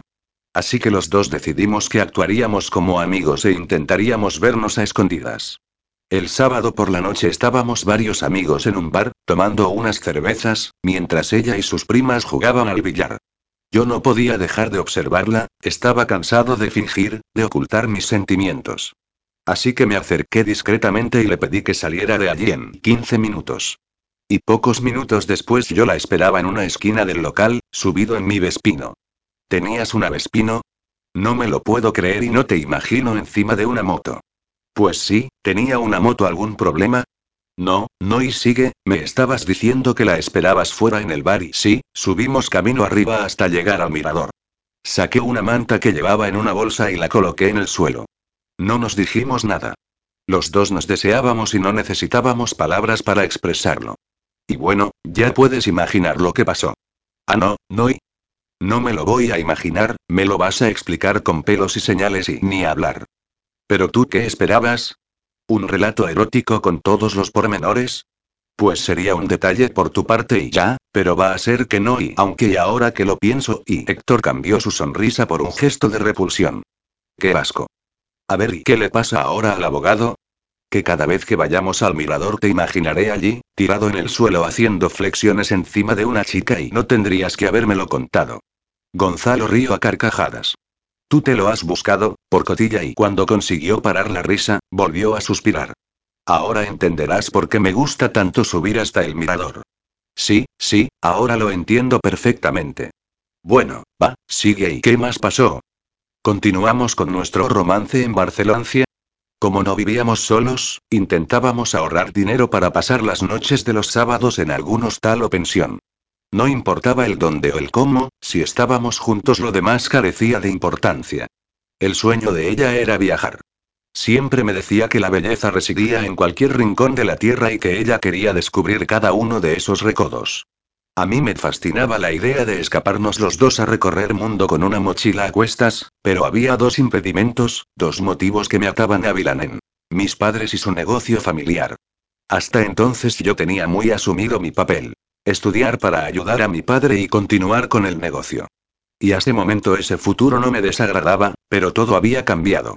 No solo me había enamorado, también empecé a ver las cosas de un modo distinto. Me di cuenta de que yo solo estudiaba económicas porque a mi padre le interesaba, pero no porque me gustara a mí. Estaba sacando buenas notas, era buen estudiante, pero no era eso lo que yo quería hacer, a lo que yo me quería dedicar y ella, sin embargo, tenía muy claro qué deseaba hacer e iba a luchar para conseguirlo. Cuando acabaron las clases, tuve que volver al pueblo y ella se fue con unas amigas a hacer una ruta en tren por algunas capitales de Europa. Uy, uy, uy, esto se está poniendo feo y durante aquel verano intenté hablar con mi padre sobre mi futuro y sobre ella, pero fue imposible. Para él no había nada más importante que la empresa y un contrato muy conveniente que se iba a firmar con los padres de Carmen. Ellos poseían la mayor empresa ganadera de la zona y tenerlos como clientes nos beneficiaría. Fue así como conocí a Carmen. Y fue a partir de entonces que nuestros respectivos padres hicieron todo lo posible para emparejarnos. Pero, afortunadamente, el verano acabó y regresamos a las clases. Volver a tenerla entre mis brazos me hizo olvidar las razones por las que sabía que acabaría perdiéndola. Disfruté al máximo de nuestro amor hasta que a mediados de curso recibí la llamada de mi madre. Mi padre había sufrido una embolia y aunque las consecuencias no habían sido demasiado graves, en su estado no iba a poder continuar dirigiendo el negocio. Había llegado el momento de tomar el relevo, de ser yo quien llevara las riendas de la empresa que mi abuelo había levantado con su esfuerzo. La tercera generación debía continuar con el legado. Aquello ya no me enorgullecía, todo lo contrario, llegué a odiar aquella herencia millonaria que me forzaba a vivir la vida que no quería vivir. ¿Y la chica? Mantuvimos el contacto durante un tiempo. Ella continuó estudiando en Barcelona, pero también participó en algunos programas de intercambio. En aquellos entonces no teníamos móviles, ni correo electrónico, así que nos enviábamos cartas. Me escribió desde Francia, Italia y Alemania, hasta que decidí que debía olvidarme. Pero, ¿por qué? Porque ella tenía que cumplir su sueño, viajar, conocer mundo y dejar de suspirar por alguien que no le convenía. Estar conmigo iba a suponer para ella estar atada, encerrada en esa vida que yo mismo no quería vivir. Con uno que fuera infeliz era suficiente. Le pedí que no volviera a escribirme. A pesar de mi insistencia, me envió un par de cartas más, pidiéndome que lo pensara bien, que ella estaba dispuesta a esperar, pero yo no le respondí y acabamos perdiendo el contacto. Sé que se casó seis años después y que pensaban tener familia en poco tiempo. Así que ahora debe ser una madre y esposa maravillosa, que cumplió su sueño y vivió la vida que merecía vivir. Joder, Gonzalo, lo siento, y Carmen y yo entablamos una bonita amistad pero nos casamos sin amarnos y aquel error lo pagamos los dos. Hace dos años decidimos divorciarnos y ella se fue del pueblo. Nunca le había gustado vivir aquí. Supongo que ninguno de los dos fue feliz durante esos años. Vendí la empresa cuando más beneficios estaba obteniendo y así acabé desprendiéndome de todo lo que me había impedido ser libre. ¿Y eres feliz ahora? Sí, creo que sí. Estoy dedicándome a lo que me gusta, tengo mucho tiempo libre y disfruto del pueblo y de la naturaleza. Por tanto, sí, podría decir que soy feliz y estoy en paz conmigo mismo. Me alegro Gonzalo, te lo mereces, por todo lo que has pasado. Gracias amigo se levantó mientras le daba una palmada en el hombro a Héctor. Vamos a seguir corriendo. Creo que por hoy ya me has hecho hablar suficiente. No le había contado a Ne esta historia. Qué privilegio. Aunque me han faltado algunos detalles y... Pero, ¿no decías que no debía haberte contado aquello y... Cierto, y qué asco. Y entre risas y golpes en los brazos, los dos amigos continuaron su marcha. El sábado se cumplía un año de la muerte de Fermín y los tres hermanos decidieron pasar juntos el día en Villamen. Si había algo que Héctor adoraba hacer junto a su hermana era cocinar. Habían compartido muchos momentos juntos en la cocina desde la infancia.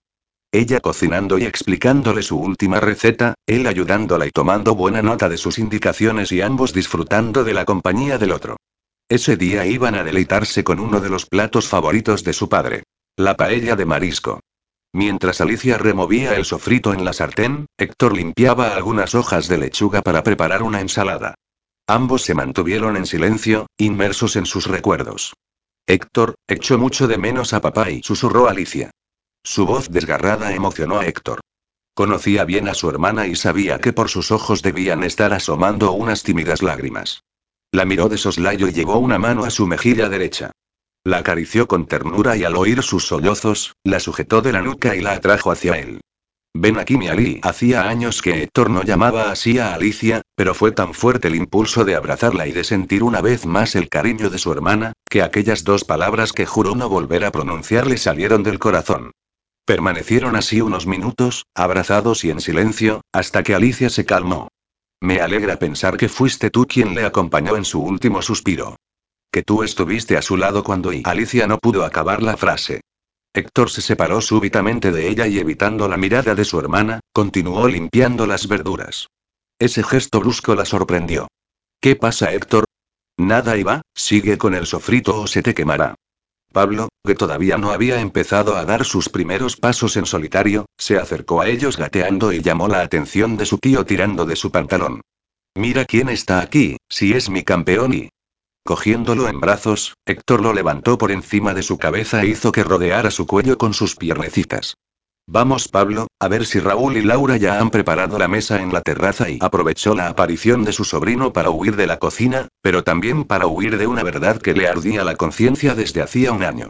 Él no había estado junto a su padre en aquel último instante y no había logrado sacar de su mente el momento en que Iván le confirmaba con su mirada aquel escalofriante desenlace.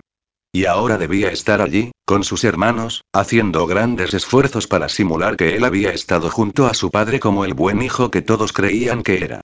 Los demás comían y hablaban despreocupados.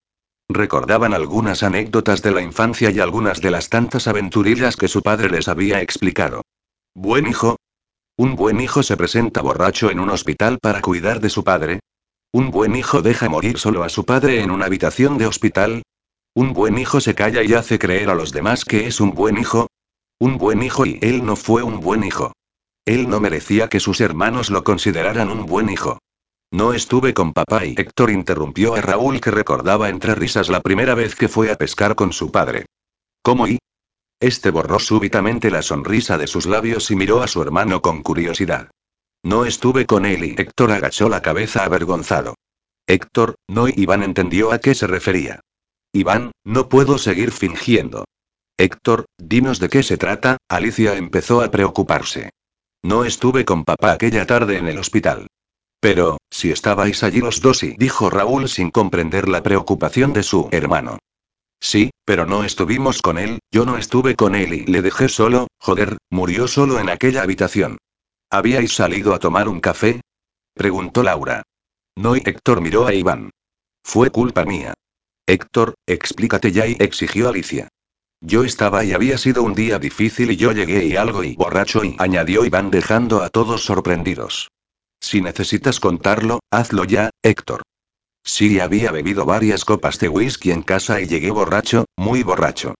Iván me lo recriminó, nos discutimos y yo sentí una angustia terrible, la misma angustia que en ese instante le sacudía el estómago. Cuando papá murió yo estaba vomitando, tirado en el suelo del lavabo. Los ojos vidriosos de Héctor se encontraron con los de su hermana, que lo observaba con incredulidad. Joder y. Raúl se levantó de la silla y dio unos pasos hacia el jardín. No quería estar cerca de su hermano en ese instante. ¿Por qué no dijisteis nada? preguntó Alicia. Yo y no, Héctor. Ya lo explico yo y pidió Iván, que mirando a su mujer continuó. Alicia, después de que escucháramos el monitor cardíaco, estuvimos un rato con Fermín. Héctor estaba destrozado, arrepentido, sin fuerzas y deshidratado por los vómitos.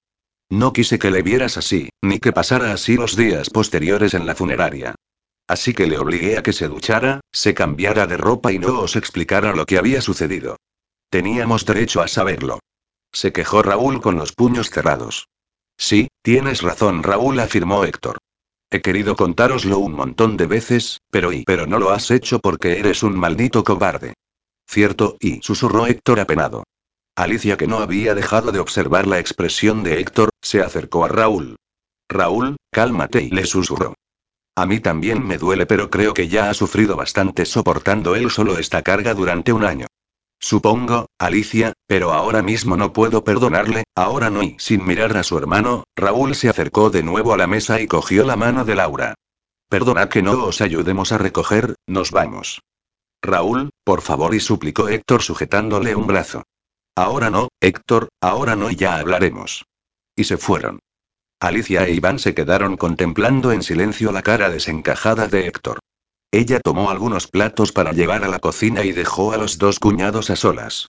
Raúl solo necesita algo de tiempo para calmarse, ya lo conoces.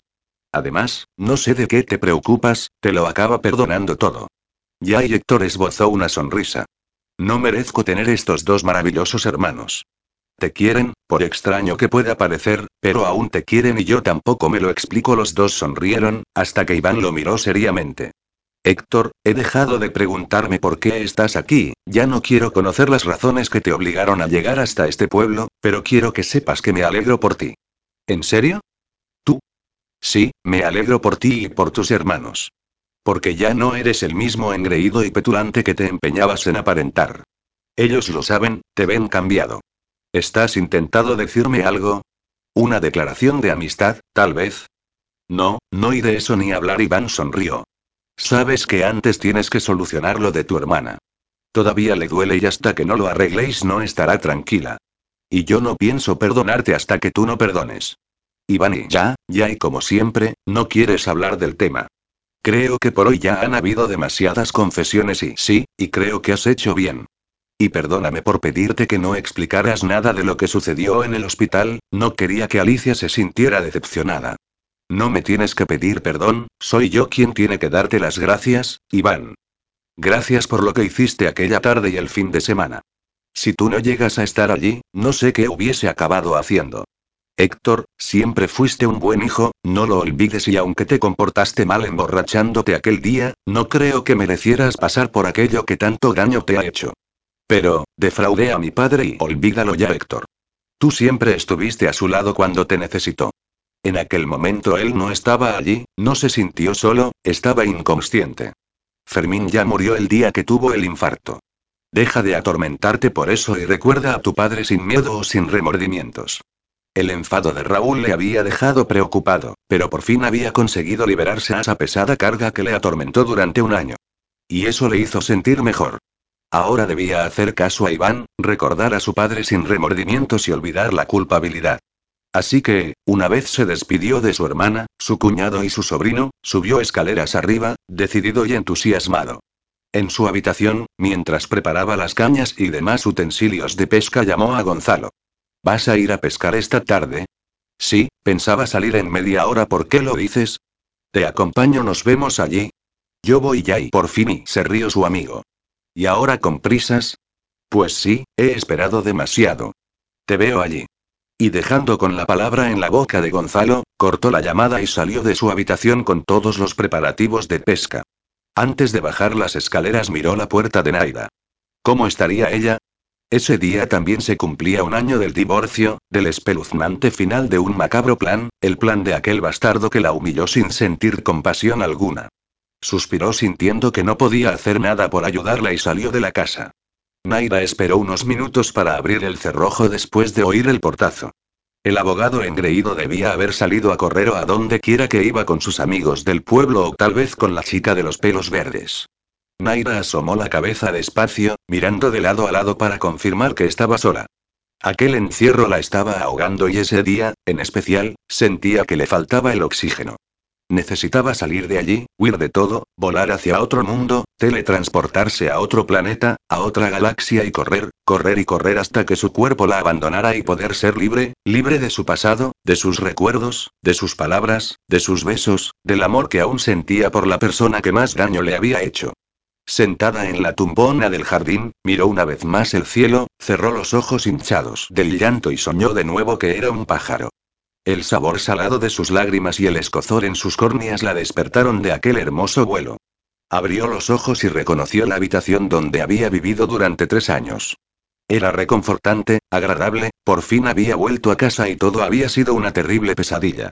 Sonrió al oír un ruido al otro lado de la puerta. Reconoció sus pasos, anchos, firmes y pausados. Y apareció él, tan atractivo y seguro de sí mismo como siempre. Con una tierna sonrisa en los labios se acercó a ella y se sentó a su lado. Llevaba un pantalón pijama y el pecho al descubierto. Sus músculos marcados, su piel tersa y suave, su vientre duro. Naira extendió una mano y con sus dedos rozó suavemente su pecho. Él se inclinó para besarla. Con sus labios acarició sus mejillas, su mandíbula, su cuello y sus pechos. Aquellas caricias que tanto había añorado volvían a recorrer su cuerpo, haciéndola estremecer de nuevo. Susurró su nombre, una y otra vez y Ernesto, Ernesto, y sus propias palabras la sacaron del sueño, el mismo sueño que tantas veces la había despertado en plena noche, en medio de una extraña mezcla de excitación, añoranza y dolor. Grandes dosis de dolor que acababan provocando amargas lágrimas en sus ojos. Se levantó súbitamente de la tumbona y de un manotazo la arrojó a un lado del jardín. Algunas de las plantas aromáticas quedaron aplastadas. Desesperada, lanzó un grito hacia el cielo. Ya estaba cansada. Agotada. Harta. Aquel sueño y aquellos recuerdos la estaban aniquilando, sentía que la vida continuaba sin ella, que era una mera espectadora viendo el tiempo pasar. Se secó las lágrimas con las manos.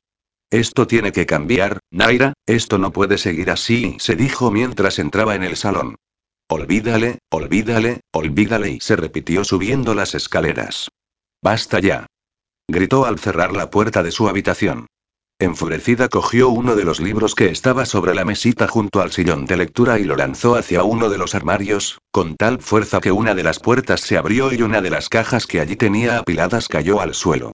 Cientos de compact discs se esparcieron sobre el parquet.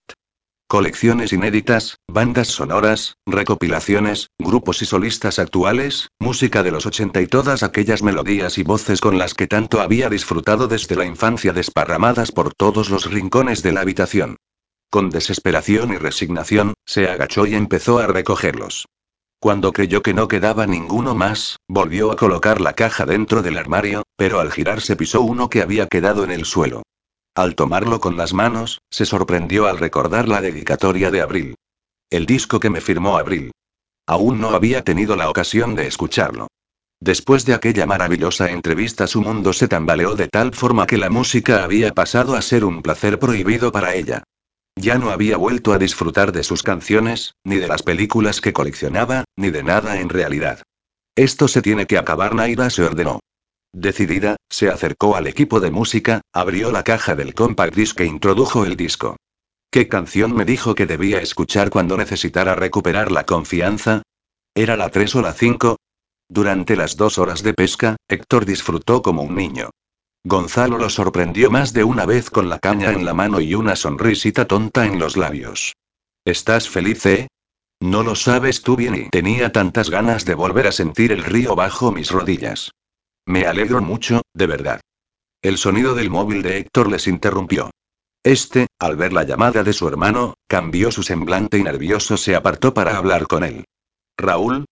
Héctor, ¿por qué, por qué no me dijiste nada ahí? Perdóname, Raúl, después de aquello todo fue tan rápido y el entierro, el accidente, la juez y luego no tuve el coraje y no quería decepcionarte más. Después de todo lo que he hecho por ti, creo que al menos me merezco algo de sinceridad y de confianza. Me hubiese enfadado, claro que sí, pero debía saberlo, debíamos saberlo tanto Alicia como yo. También era nuestro padre. Sí, tienes razón. ¿Por qué borracho? ¿Por qué y? Fue después del divorcio de Naida. Me sentí tan sucio, tan impotente e intenté encontrarla como ya sabes. ¿Te llamé lo recuerdas? Sí, lo recuerdo. Cuando llegué a casa continuaba sintiéndome culpable y empecé a beber para quitármelo de la cabeza. Joder, Héctor, tenías que ir a cuidar de tu padre. Lo sé, Raúl, lo sé y no debí hacerlo, no tengo excusa. Eres un cabrón, lo sabes, ¿verdad? Sí, lo sé y un tremendo imbécil, lo sabes, ¿verdad? Sí, lo sé y ahora me dirás que te encanta que te llame imbécil, ¿verdad? Sí, lo iba a decir, sí, cabrón y Héctor sonrió. Ya tenía el perdón de su hermano. ¿Cómo adoraba a Raúl? ¿Dónde estás? Oigo agua correr. Estoy pescando con Gonzalo. Por fin. Sí, esto es maravilloso. El próximo fin de semana que vengas me acompañas. Ah, no, de eso nada y a mí eso de estar tanto rato en remojo y quieto no es lo mío, ya lo sabes. Vale, y te dejo Héctor y ah. Y felicita a Naira de mi parte. ¿Felicitar? Sí, hace un año me dijiste que era su cumpleaños y joder. Es verdad. No lo recordaba y pues, ya lo sabes. A ver si tienes más detalles con tu esposa y qué gracioso eres. Después de despedirse de su hermano volvió junto a Gonzalo, aún más sonriente, si cabe. Parece que la felicidad va en aumento. La expresión de Héctor lo decía todo. Te ha perdonado, ¿verdad? Sí, a su manera, pero sí. Raúl es genial. Sí, se nota que lo es. Me acaba de recordar que hoy es el cumpleaños de Naida. Es el cumpleaños de tu mujer y no la has felicitado. Tu matrimonio acabará mal y otro graciosillo y, ¿y qué vas a hacer? ¿La vas a felicitar? ¿Puede ir otro asunto pendiente que vas a solucionar hoy? Sería un día redondo. Podría felicitarla e intentar hablar con ella. Creo que sigue pensando que yo tuve algo que ver con lo de las fotos y me gustaría convencerla de que no fue así. Pues no pierdas más el tiempo y soluciono. Mientras tanto, en ese mismo instante, Naira apretaba el play para que sonara la tercera canción del disco de abril. Las cuerdas de la guitarra acústica comenzaron a vibrar. El compás del arpegio despertó un tímido movimiento en las caderas de Naira. El riff de la guitarra eléctrica y el acariciar de las baquetas sobre los platillos no tardaron en marcar el pulso rítmico, convirtiendo aquel baile de instrumentos en una preciosa melodía. Cerró los ojos y balanceó la cabeza. En ese instante, en su corazón, en su mente, en su universo no había nadie más, solo ella y las notas que formaban los acordes de aquella canción. Si yo pudiera aliviar tu dolor más solo puedo darte mi apoyo y todo lo que tengo es regalarte un abrazo. Sin dejar de mover las caderas, Naira cruzó los brazos, llevando sus manos hasta los hombros. Sonrió al sentirse abrazada por la voz dulce de Abril. Querida amiga, cuando entiendas que no estás vencida solo en la puerta hacia una nueva vida pero no falta mucho porque pronto y pronto lloverá. Extendió los brazos hacia arriba y notó cómo el agua de la lluvia salpicaba su rostro. Lloverá y el agua que te cure las heridas borrará huellas al mirar atrás y en su fluir encuentra una salida querida amiga. Pronto lloverá el tiempo aliado del olvido desterrará el temor de tu interior y la ilusión que dibuja las sonrisas en tu rostro volverá. Sus pies, contagiados por el ritmo y el cosquilleo en sus piernas, la hicieron volar. Dando vueltas sobre sí misma recorrió la habitación. Aquellas cuatro paredes que habían sido testigo mudo de sus llantos y de sus noches de insomnio ahora eran partícipes de su despertar. La ilusión que dibuja las sonrisas en tu rostro volverá. Si aprender es cerrar, si cerrar una puerta es invitar al azar, a actuar bienvenida la oportunidad. Mientras tanto lloverá y bienvenida la oportunidad. Bienvenida la ilusión, la esperanza. Bienvenida una sonrisa, un baile, una lágrima de felicidad. Y mientras tanto lloverá. Y la lluvia humedecerá la tierra, alimentará las raíces y los pétalos se abrirán. El agua limpiará de su piel sus falsas caricias, borrará los amargos recuerdos y tal vez, algún día, ella volverá a amar. Lloverá y el agua que te cure las heridas borrará huellas al mirar atrás y en su fluir encuentra una salida querida amiga. Pronto lloverá el tiempo aliado del olvido desterrará el temor de tu interior y la ilusión que dibuja las sonrisas en tu rostro volverá. Naira abrió la ventana de su habitación. Inspiró con fuerza y acalorada, agradeció el frescor de la tarde. Cerró los ojos y decidió que aprendería a volar, huyendo de aquella oscuridad, de aquellas cuatro paredes. Había llegado el momento de volver a la vida. Había llegado el momento de renacer. Paradojas que tiene la vida, los buenos momentos recordarás y tu memoria perderá el rastro de una herida al cicatrizar y lloverá, lloverá, lloverá, ay, lloverá. Canción del grupo de Barcelona Leiden. Letra. Susana Ruz. Y como una niña de dos años, Naira corrió hacia el equipo de música y apretó el botón para repetir la reproducción. Otra vez, otra vez y después de escucharla de nuevo más de cinco veces, Naira ya había memorizado el estribillo y la cantaba casi a gritos, convencida de que, de esa forma, la lluvia borraría con más fuerza sus dolorosos recuerdos. Pero se puede saber, ¿qué demonios te he hecho yo a ti? Héctor irrumpió en la habitación de Naira. Ella dejó de cantar al oír sus gritos y lo miró molesta por su intromisión. ¿Pero qué le picaba al abogado engreído? ¿Y se puede saber qué demonios haces tú entrando en mi habitación? ¿Pero qué coño te he hecho yo a ti para que me castigues de esta forma? Héctor parecía poseído por Satanás, la miraba con los ojos encendidos. ¿Joy? Mira, abogado, no te creas tan importante que no lo eres y respondió Naira con chulería. Quita esa jodida música ya.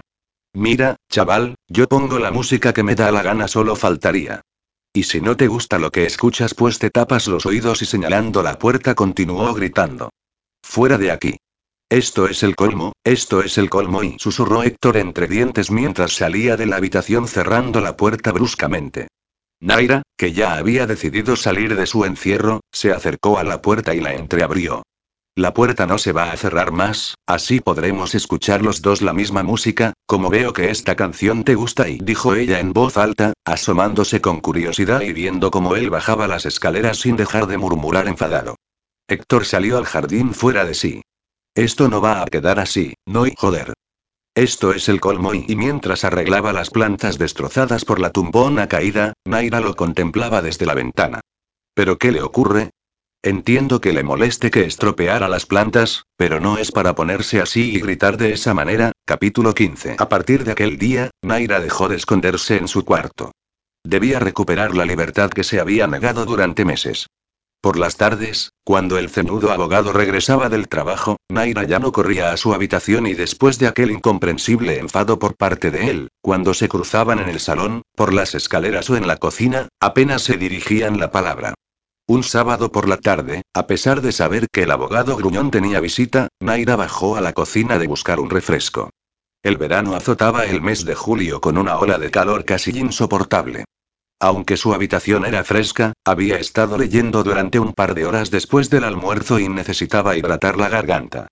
Mientras abría la nevera, intentando hacer el menor ruido posible para no llamar la atención de quienes parloteaban en el porche, notó como alguien se sujetaba a sus piernas. Al bajar la vista, sonrió al ver un niño rubio de algo más de un año de edad que la agarraba para no perder el equilibrio. Sus ojos eran verdosos, su carita rechonchona y su sonrisa era capaz de derretir a cualquiera. Naira cayó rendida a sus encantos nada más verle. Hola. ¿Cómo te llamas?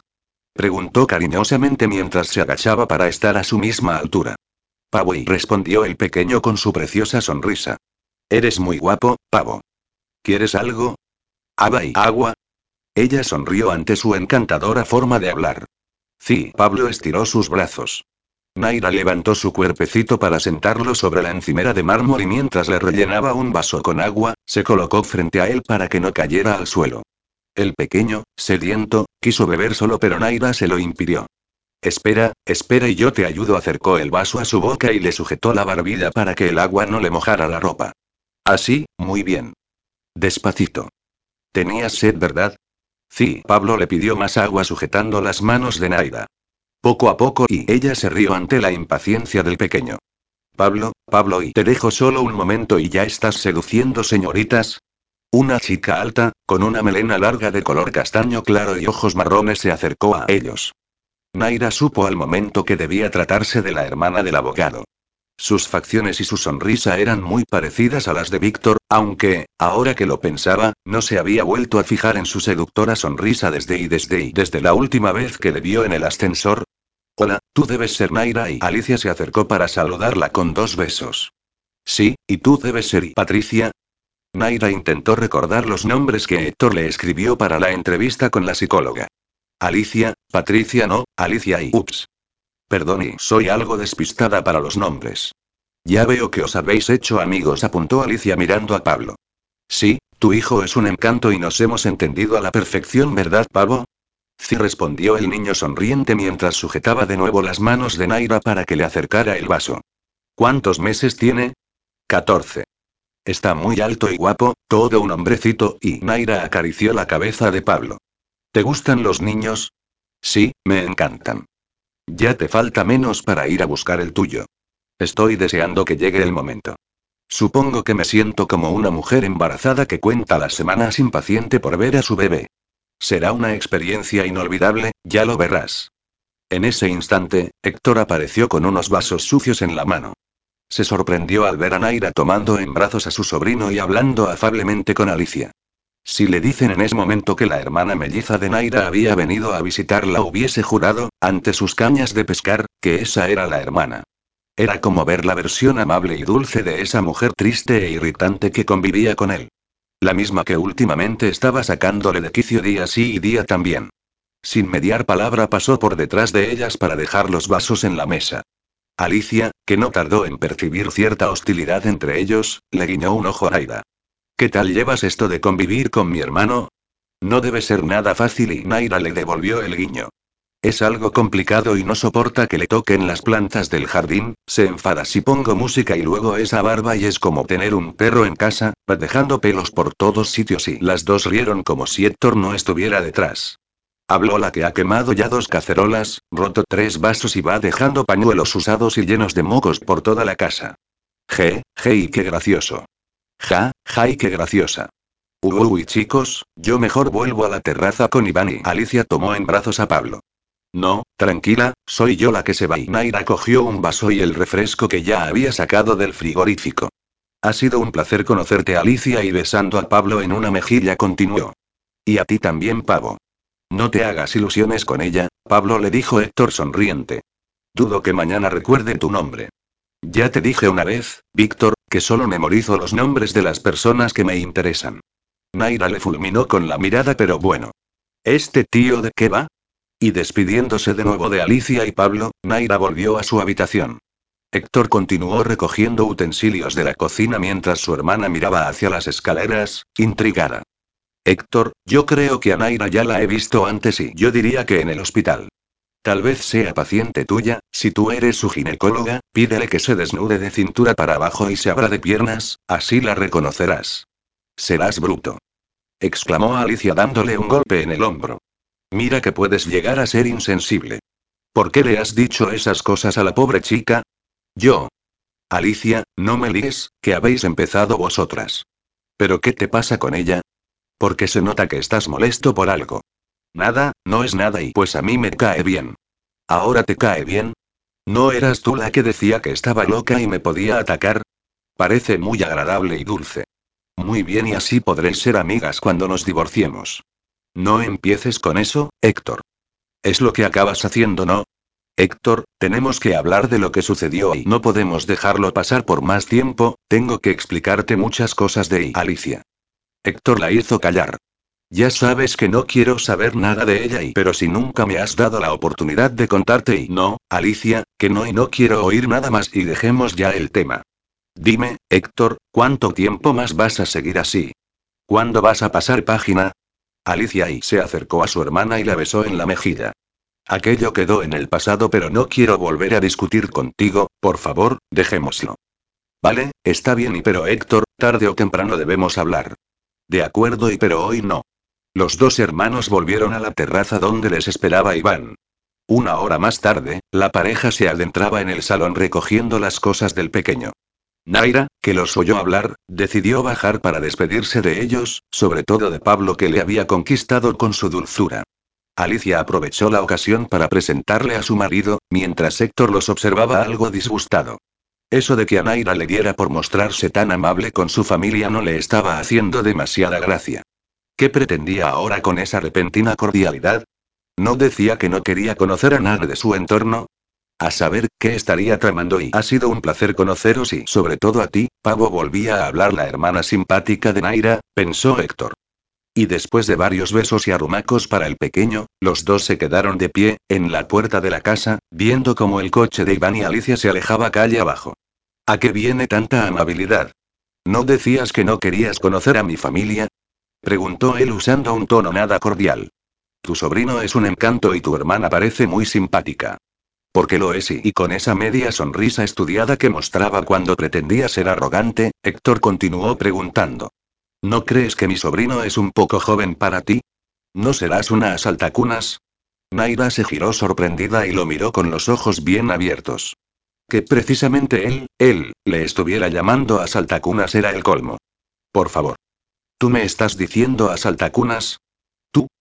¿Tú que estás liado con una niña de y de cuántos 21, 22 años? Yo. Preguntó Héctor confuso. ¿Estás hablando de Brenda? Me refiero a la chica esa de los pelos verdes, sí y bueno, aunque por lo que he oído en el pueblo y por lo que dice Rita de ti, no sé muy bien con quién de las dos estás liado, con la madre o con la hija. ¿Con la madre o con la hija? Héctor soltó una carcajada que debieron escuchar hasta los dos abuelos con audífono que siempre están sentados en uno de los bancos de la plaza. ¿Me voy yo a liar con la madre o con la hija teniendo a la abuela? No puedes llegar a imaginar lo que una mujer experimentada como doña Luisa puede hacerle a un hombre como yo, sobre todo cuando se quita la dentadura postiza y Dios. Si es que solo pensarlo ya me pongo pinocho. Serás guarro. Naira entró furiosa en la casa y detrás de ella, Héctor que continuaba riendo a carcajadas. Es una máquina de mujer y no sé si contarte detalles de lo que me hace, no quisiera alarmarte y ver cómo Naira se iba escandalizando con lo que él decía si estaba resultando de lo más excitante. Calla, asqueroso viejo verde. ¿Viejo verde? Yo no diría precisamente viejo verde y pues joven verde. Agui, Naira, enfurecida, subió las escaleras de dos en dos. Joven verde, pero ¿y no me habías dicho hace un momento que era una saltacunas? Tú lo que eres es un imbécil. Un imbécil de los grandes, gritó Naira mientras se adentraba en su habitación. Héctor, con lágrimas aún en los ojos debido a la risa, se recostó satisfecho en el sofá. Me encanta que me digas imbécil, susurró sonriente recordando a su hermano. Pero apenas unos segundos después, su sonrisa se esfumó, pues un silencio de Naira precedido de uno de sus enfados solo podía acabar de una fiesta. Uno, dos, tres, cuatro y Héctor fue contando los segundos hasta que la canción de Abril comenzó a sonar por toda la casa. Joder. Otra vez y, y, enfurecido al máximo, salió de la casa cerrando con un portazo, mientras Naira sonreía tumbada en su cama. Imbécil y las semanas fueron pasando, el verano llegaba a su fin y las altas temperaturas daban paso a los días cortos y frescos del otoño. Los encuentros entre Naira y Héctor seguían siempre un mismo guion. Él o ella provocaba el enfado del otro, ella o él recriminaba al otro, ella le decía imbécil a él, él le respondía con arrogancia, ella subía a su cuarto enfurecida, él contaba hasta diez, ella ponía la canción a todo volumen y él salía dando un portazo para encontrarse malhumorado con un Gonzalo desconcertado.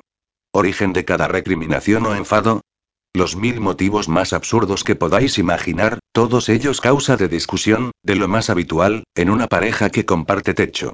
Unos cubiertos que Héctor dejaba en la cocina sin recoger, otra cacerola quemada por descuido de Naira, ocupar el espacio de Héctor en el tendedero, utilizar el agua caliente del grifo cuando Naira se estaba duchando, subir el volumen de la televisión cuando Héctor dormía la siesta, pisar expresamente el suelo recién fregado por Naira o, simplemente, entablar una excesiva amistad con la hermana y cuñada de Héctor. O lo que era peor, ganarse el cariño de su sobrino. Uf, y aquello dolía y mucho. Más que doler, escocía. Porque que su hermano le dijera que no entendía esa hostilidad con una chica tan simpática y dulce como Naira, pase y que Laura cuchicheara con ella a sus espaldas, pase y que su hermana la llamara cuñada, pase y pero que su sobrino corriera en busca de sus brazos nada más verlos, eso sí que no, eso era inaceptable. Así que una de las tardes de viernes, en el supermercado de Rita, mientras reparaba unas estanterías situadas tras el mostrador, Héctor no perdió la oportunidad de conocer una de las debilidades del enemigo. Agazapado entre estantes, tornillos y tuercas escuchó la voz de Naida. Buenas tardes, Rita. Hola, mi niña. Hoy estás radiante. Me gusta que te estés dejando el pelo largo, estás cada día más guapa y otra traidora que se había dejado engañar por los falsos encantos de su rival. Rita, eres un sol. La hermana melliza de Naira, además de simpática, sabía halagar a los demás, a saber qué tramaba con Rita y. Así da gusto venir a comprar. Dime, cariño, ¿qué necesitas? Quería dos botes de esos fideos chinos precocinados, un litro de aceite, media docena de huevos y algo de fruta. ¿Hoy qué tienes? Tengo peras, manzanas e higos del huerto de Joan. Y, además, kiwis, ciruelas y plátanos. Los plátanos me llegaron hoy, son de Canarias. ¿Plátanos? No, por favor, los odio y me dan un asco horrendo, solo su olor me provoca arcadas. Pues niña, es una pena, los plátanos son ricos en potasio y aportan mucha energía. Rita. exclamó Naira entre risas. Pareces Carlos Arguiñano anunciando los plátanos de Canarias. Pero si es verdad y sí, seguro que sí, pero yo los odio y así que ponme dos manzanas y cuatro ciruelas. Una tarde de septiembre, sentada en las escaleras de entrada a la casa, Naira contemplaba a los niños salir de la escuela después de finalizar sus actividades extraescolares. Había llovido el día de antes y el olor a hierba mojada le hizo inspirar profundamente. La infusión de la lluvia con la menta, el tomillo, el cilantro y la albahaca configuraban un aroma embriagador. Cerró los ojos y recordó instantes felices de su infancia en esa época del año. La excitación de los primeros días de escuela, el olor a bocadillo de salchichón, con unas gotas de aceite de oliva y pan recién hecho, el frescor ácido de las primeras mandarinas, la aspereza de las castañas al pelarlas con las manos, las tardes lluviosas contando las gotas correr por la ventana de su habitación, el olor asqueroso del plátano y ¿no te irás a quedar dormida ahí sentada? La odiosa voz del abogada engreído. Naira abrió los ojos, dispuesta a contestarle con cualquier grosería, cuando una arcada casi le hace vomitar. ¿Qué te pasa? ¿No te encuentras bien? El muy ladino se estaba comiendo un plátano delante de sus narices. Acababa de salir de la casa, con su habitual atuendo deportivo y masticando esa fruta repugnante. Naira se tuvo que llevar las manos a la boca. Me encuentro perfectamente. ¿Cómo dices? preguntó él, mordisqueando de nuevo el plátano. Que me encuentro muy bien, gracias. ¿No te tienes que ir a correr? Sí, sí, y me voy. Vaya, para una vez que intento ser amable y Héctor empezó a correr calle arriba con el plátano aún en la mano y una sonrisa pícara en los labios. Después de aguantar la respiración durante unos segundos, Naira por fin inspiró profundamente, intentando recuperar las buenas sensaciones y retomar su viaje a los recuerdos otoñales de su infancia. Las primeras noches frías, el chirriar de las tizas en la pizarra, los exámenes, la oscuridad del atardecer y mierda. Se levantó bruscamente, notó humedad en sus pantalones y se llevó las manos al trasero, odiando el otoño, odiando la lluvia y odiando al abogado engreído que la sacaba de quicio. Un viernes de octubre, en el bar de Esteban, Alfonso repartía las cartas mientras Antonio explicaba preocupado la difícil situación financiera por la que atravesaba el ayuntamiento. La recaudación de impuestos no cubre los gastos del ayuntamiento, pero esto todavía irá a peor si no conseguimos impulsar los negocios del pueblo. Sí, la tienda de Sofía tiene pocos beneficios. En el pueblo cada vez somos menos y el turismo brilla por su ausencia, añadió Luis. La peluquería de Dolores tampoco está funcionando bien, puntualizó Adolfo. El supermercado de Rita también está en números rojos, explicó Héctor. Además de mantener el huerto y el jardín, reparar grifos, estanterías y averías varias, Héctor llevaba unas semanas encargándose de las cuentas del supermercado. Hacía meses que había dejado de pensar en las tardes de los viernes como una extraña terapia o una novedosa técnica de psicoanálisis, ya solo se preocupaba de ayudar a Rita y así cumplir con la promesa que le había hecho a Brenda. Este verano casi no hemos tenido visitantes.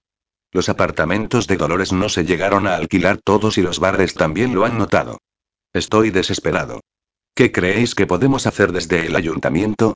Por unos minutos, los cinco amigos permanecieron en silencio, intentando dar una respuesta útil a un Antonio visiblemente desbordado por la situación. Podríais volver a imprimir aquellos trípticos y repartirlos por los pueblos de los alrededores y los mejores hoteles de las ciudades más cercanas, propuso Luis. Eso supone una gran inversión y ahora no estamos para ese tipo de gastos. ¿Y si usamos Internet? propuso Héctor. ¿Internet? ¿Cómo? Una página web. ¿Página web? Explícate mejor que yo no estoy muy puesto con estas nuevas tecnologías. He visto que el ayuntamiento no tiene su propia web.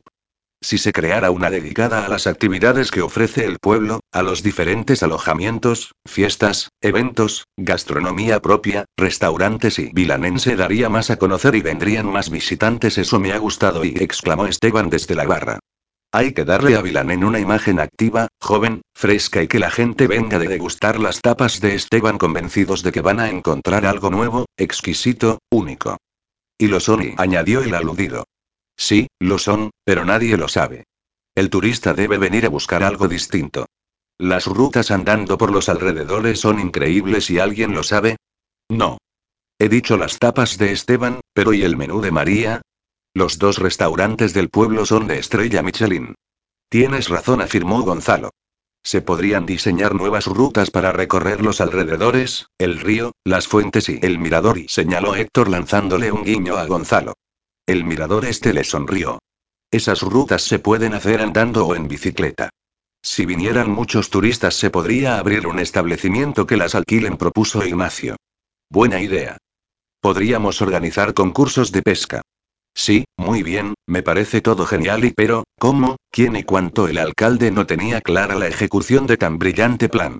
Héctor dejó sus cartas sobre la mesa, arrugó los ojos, juntó los labios y se acarició la barba. Por cierto, esa barba necesitaba ya un repaso. El día siguiente, sin falta, le haría una visita de Dolores. Ya lo tengo, ¿y el cómo? Hay que crear una web, necesitamos un informático que sea económico. Y sé quién es la persona ideal. ¿Quién? Mi hermano. ¿Raúl? Sí, es informático, además de policía.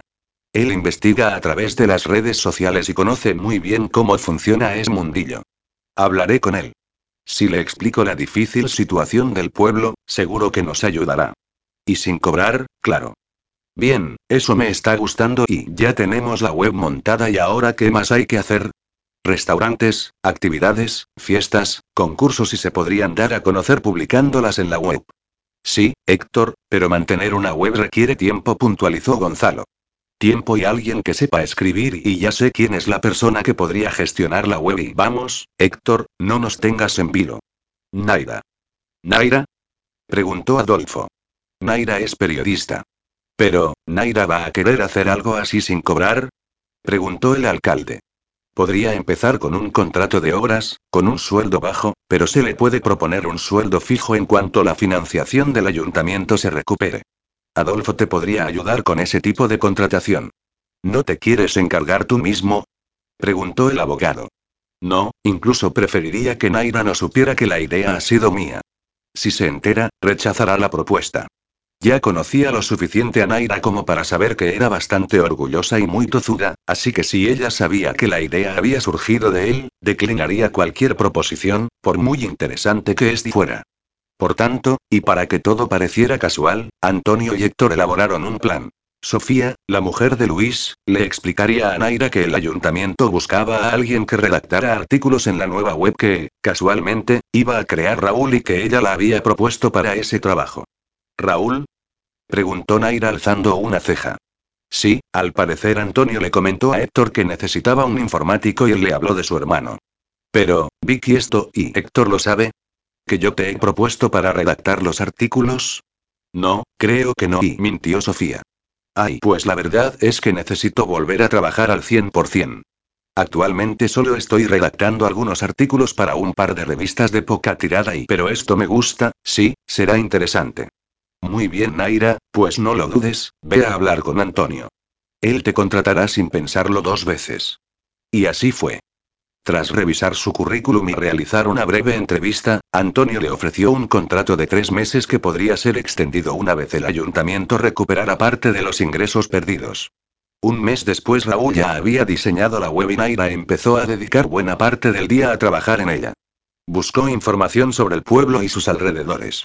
Fauna y vegetación autóctona, rutas ya diseñadas, el arte de la pesca de río, características del arroyo que rodeaba el pueblo y de los peces que lo habitaban, platos y tapas propias de los dos restaurantes de Vilamén, los establecimientos, las características arquitectónicas de la iglesia, el campanario y los edificios más antiguos y tuvo que escribir artículos sobre temas que antes ignoraba pero conocer la historia y costumbres del pueblo le fascinó.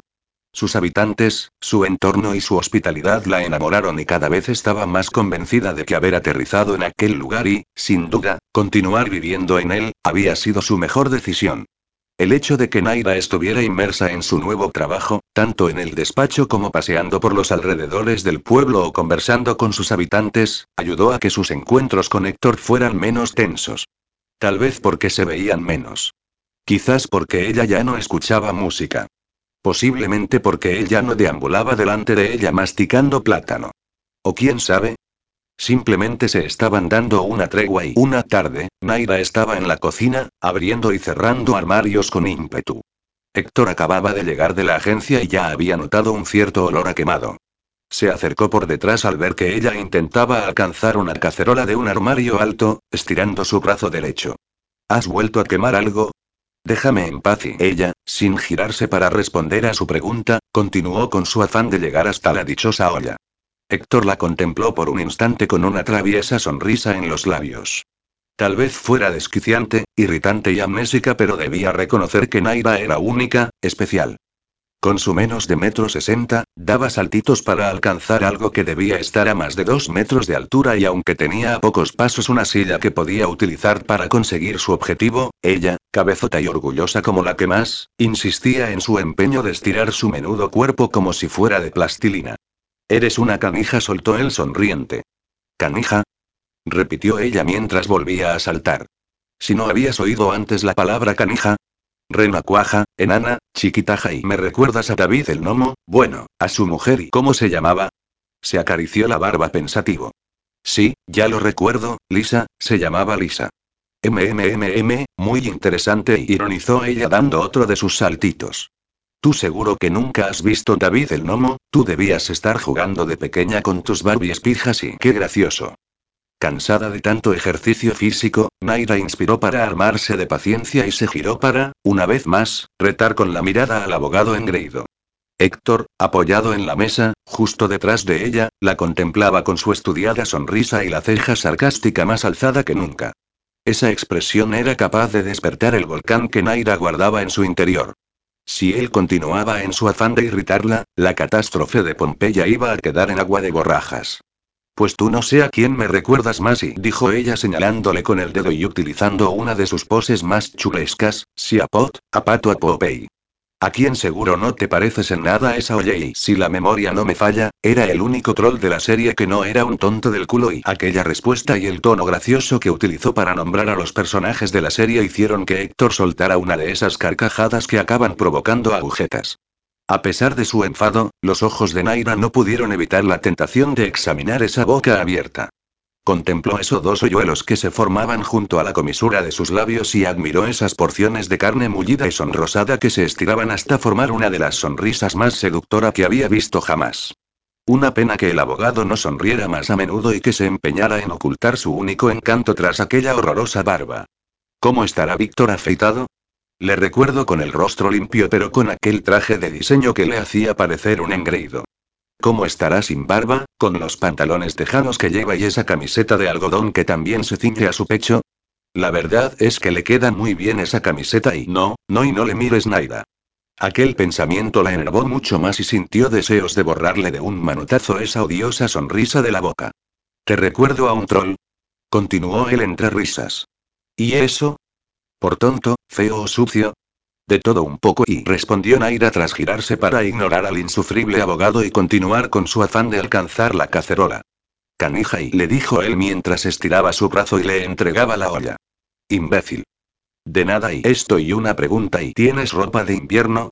Preguntó Héctor unos segundos después. Pues claro, vaya pregunta absurda. Vas a necesitar muchas capas de ropa en Kazajistán. Nos vamos dentro de un mes y medio, a principios de febrero. En esa época del año debe hacer allí un frío que pela, así que prepárate. Naira, abrazando la olla como si se tratara de un cojín, volvió a mirar a Héctor. El enfado había desaparecido de sus pupilas y su iris negro se expandió como una gota de tinta en el papel. Por fin. Ha vuelto la luz a las tinieblas. Pensó Héctor.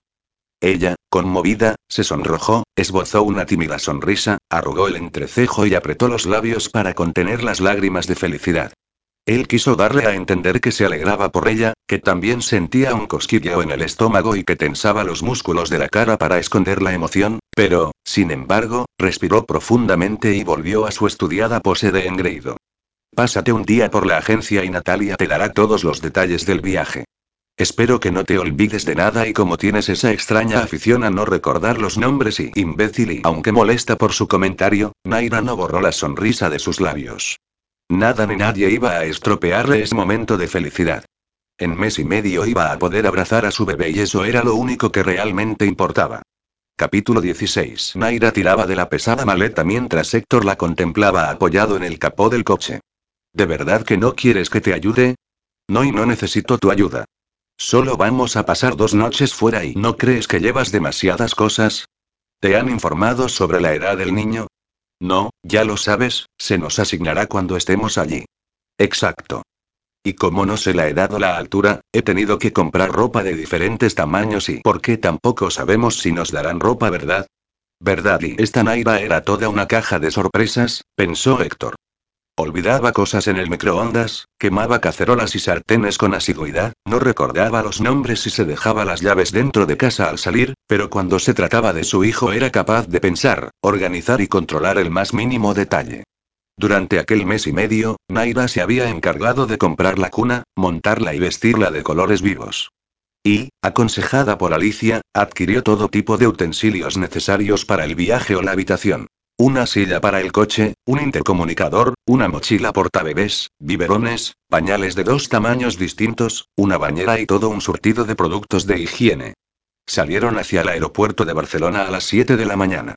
Debían hacer escala en Alemania y Turquía antes de aterrizar en Karaganda, la ciudad de Kazajistán donde se encontraba el orfanato. El primer vuelo hasta Berlín despegaba a las 10. Mientras hacían cola para facturar las maletas, una voz femenina les sorprendió. Héctor. ¿Eres tú? Naira se giró sorprendida al ver cómo Héctor abandonaba la cola e iba a saludar a dos chicas, altas, de pelo largo, ojos verdes y pestañas infinitas. Una morena, la otra castaña. Una con un escote de los que es imposible apartar la mirada y la otra con una de esas falditas cortas de volantes que hacen que los hombres soplen con fuerza en esa dirección, con la absurda esperanza de levantar ese trocito de tela. Inés, Mónica y el abogado, a saltacunas, engreído y mujeriego las saludaba con dos besos en las mejillas a cada una. ¿De verdad eres tú? Nunca te habíamos visto con barba y... exclamó Mónica sorprendida. Sí, bueno, un nuevo Lucky. Pues a mí me gusta, dijo Inés mientras acariciaba la barba de Héctor. ¿Qué haces por aquí? Nos dijo Carlos que estabas fuera, que habías cambiado de trabajo. Sí, me trasladé para trabajar en otro sitio, pero solo durante dos años y Héctor pensó que no hacía falta especificar de qué tipo de trabajo se trataba. Aunque dentro de cinco meses vuelvo a Barcelona y vosotras, ¿cómo estáis? ¿Sabéis algo de Carlos? Sí, Carlos conoció a una chica y está enamoradísimo. ¿De verdad? No tenía ni idea, contadme, contadme y tan solo tenía a dos personas por delante de ella y Naira empezaba a notar cómo le hervía la sangre. ¿Será capaz de quedarse ahí hablando con ella sin facturar la maleta? Sabía yo que este era un mujeriego. Miró el reloj. Todavía faltaba una hora para el embarque, pero aún debían pasar el control policial. Y justo en el instante en que la chica que tenía enfrente iba a ser atendida, Héctor se acercó a Naira, entregándole su documentación. Toma, primeras filas y ventana para mí, si puede ser, y así, sin más, volvió con sus amigas. Aquello era el colmo y el colmo, el colmazo y el colmón, el abogado engreído se estaba pasando de la raya, se estaba tomando unas libertades que no le correspondían y le daba los papeles para que ella facturara la maleta mientras él tonteaba con las dos chicas esas. No, eso no iba a quedar así, no y como una fiera al acecho, Naira arrugó el hocico, agudizó el oído y esperó la ocasión para atacar. ¿Tiene alguna preferencia con los asientos? Le preguntó la trabajadora del aeropuerto. Naira alzó la ceja derecha y sonrió de medio lado. Podía ser despistada y, seguramente, demasiado inocente, pero aprendía rápido y, por suerte o por desgracia, más desgracia que suerte, ahora tenía un buen profesor a su lado. ¿Qué? ¿Acaso ella no podía alzar la ceja y sonreír de soslayo como el insolente de su marido? Volvió la cabeza para contemplar a los tres amigos que reían a carcajadas, como si estuvieran de copas en una discoteca y Héctor le devolvió la mirada, pero se la retiró rápidamente y sí, mire y se dirigió a la mujer que esperaba su respuesta. Yo quiero ventanilla, cerca de la entrada del avión, por favor, pero mi marido quiere la última fila y pasillo. ¿Separados? Sí. Vale, como desee. No había vuelto a ver a Inés y a Mónica desde que se las encontró en el bar de Carlos, después de la boda de Alberto. Y mientras ellas parloteaban entre risas, Héctor rememoró aquella noche. Fue algo confusa, pero recordaba perfectamente cómo acabó en el suelo, borracho y golpeado. Aunque lo que le resultaba imposible olvidar era la gran decepción que Raúl reflejó en su rostro cuando lo encontró en comisaría, tirado en aquella celda. ¿Por qué se comportaba así? ¿Cómo había llegado él a aquella situación? ¿Tan inconsciente era? Suspiró al pensar que en cinco meses iba a volver a la ciudad, a las noches de fiesta, a las discotecas, al whisky, a sus encuentros sexuales con mujeres desconocidas, a la hipocresía, a la oscuridad, a la soledad y dirigió de nuevo su mirada hacia Naira y sonrió al ver cómo levantaba su pesada maleta para colocarla sobre la balanza a la vez que hablaba sonriente con la trabajadora del aeropuerto. Nunca le negaba a nadie una sonrisa, ni una de esas miradas centelleantes, excepto a él, claro. Y así fue como Carlos y Raquel empezaron a salir y ¿me estás escuchando, Héctor? Sí, sí y bueno, era de esperar. Carlos nunca perdió la esperanza de encontrar a su media naranja. ¿Y tú, Héctor? Yo. Sí, ¿tú te has enamorado? Yo. ¿Qué va ahí? Ya sabéis que paso de todo eso y cariño, tu tarjeta de embarque Naira irrumpió entregándole los documentos. Te cogí ventanilla, tal y como me pediste y mirando a las chicas, continuó. Hola, yo soy Naira, su mujer. Las caras de Inés y Mónica eran dignas de ver. Parecían el emoticono asustado del WhatsApp. Las dos manos en las mejillas, los ojos bien abiertos y las bocas dibujando una O de sorpresa. Naira no pudo evitar sonreír al verlas. Y la expresión de Héctor era para fotografiarla y enmarcarla. Entre enfado, vergüenza y tierra trágame. ¿Te has casado? Pillín, que callado te lo tenías, acertó a decir Inés, después de superar el susto. Sí, bueno y pero y balbuceó Héctor. Y ahora vamos a buscar a nuestro hijo y no les has explicado nada, cariño. Añadió Naira, disfrutando de lo lindo con la cara desencajada del abogado. ¿Vais a ser papás? Sí, bueno, y él continuaba sin poder articular palabra. Vamos a adoptar un niño, sí, explicó Naida. El miércoles estaremos de vuelta con él, ¿no os parece emocionante? Enhorabuena. exclamó Mónica aún sorprendida. Gracias y bueno, vamos, cariño, que tenemos que pasar el control policial y tirando del brazo de Héctor, Naida se despidió de las chicas. Apenas unos pasos después, cuando Héctor ya supo reaccionar, se soltó de Naira molesto. ¿Se puede saber a qué ha venido eso? ¿Qué pasa? ¿He dicho alguna mentira? No, pero te lo podías haber ahorrado. Otra vez lo había conseguido. De nuevo volvía a enojarle, a irritarle hasta llevarle al límite y aquello le frustraba. ¿Por qué Naira lograba sacarle de sus casillas con tanta facilidad? Evidentemente ella le odiaba, continuaba en su empeño de considerarlo un enemigo, el traidor que ayudó a su marido, el jodido abogado del diablo. ¿Y qué podía hacer él? Nada. ¿Hablar con ella? ¿No iba a querer escuchar intentar convencerla? ¿Para qué? ¿Y qué sacaba él con todo eso? ¿Nada sentirse mejor consigo mismo? No. Él ya había sacrificado mucho por ella, él ya se había ganado el perdón. Además, ¿qué demonios? Él no era culpable de nada, ¿por qué debía disculparse? ¿De qué, joder, si él no había hecho nada malo? Y allí estaba ella como si no sucediera nada, tan tranquila, delante de la puerta de embarque, preguntando si el vuelo salía a la hora, con esa sonrisa abierta que iba repartiendo gratuitamente a todo ser humano y excepto a él, claro. Si ellos supieran la mala leche que se gasta la canija. Buenos días. Disculpe señor, ¿me enseña su tarjeta de embarque? Preguntó la azafata al entrar en el avión. Buenos días. Sí, tenga y dejando a un lado su trifulca interna, Héctor respondió ofreciendo su mejor sonrisa. Última fila, asiento C, pasillo. ¿Cómo? Si yo le había pedido y joder. Ya lo ha vuelto a hacer, ya lo ha vuelto a hacer y, apretó los dientes y tensó la mandíbula de nuevo. ¿Y si se daba media vuelta y la dejaba allí tirada? ¿Y si preparaba ya el divorcio? ¿Y si la mandaba a paseo? ¿Y si? Dudó, dudó durante unos largos segundos y miró hacia el interior del avión y vio a Naira en las primeras filas intentando introducir su maleta de mano en el compartimiento superior, de puntillas y estirando los brazos. Él movió la cabeza de lado a lado y sopló resignado. Y cuando pasaba por detrás de ella, la ayudó encajando la maleta con facilidad. Canija masculló él. Imbécil murmuró ella. Y mientras caminaba hasta su asiento continuó susurrando entre dientes. Sí, definitivamente, soy un tonto de remate. 24 horas después de despegar de Barcelona, aterrizaban en Caraganda. Allí eran las 3 de la tarde y aunque el sol no se había puesto aún, la oscuridad se había apoderado de las calles. El cielo estaba cubierto de nubes grises, el suelo oculto bajo una gruesa capa de nieve y la temperatura bajaba de los menos 7 grados centígrados. Un taxi les llevó hasta el hotel donde debían pasar las dos noches de su corta estancia.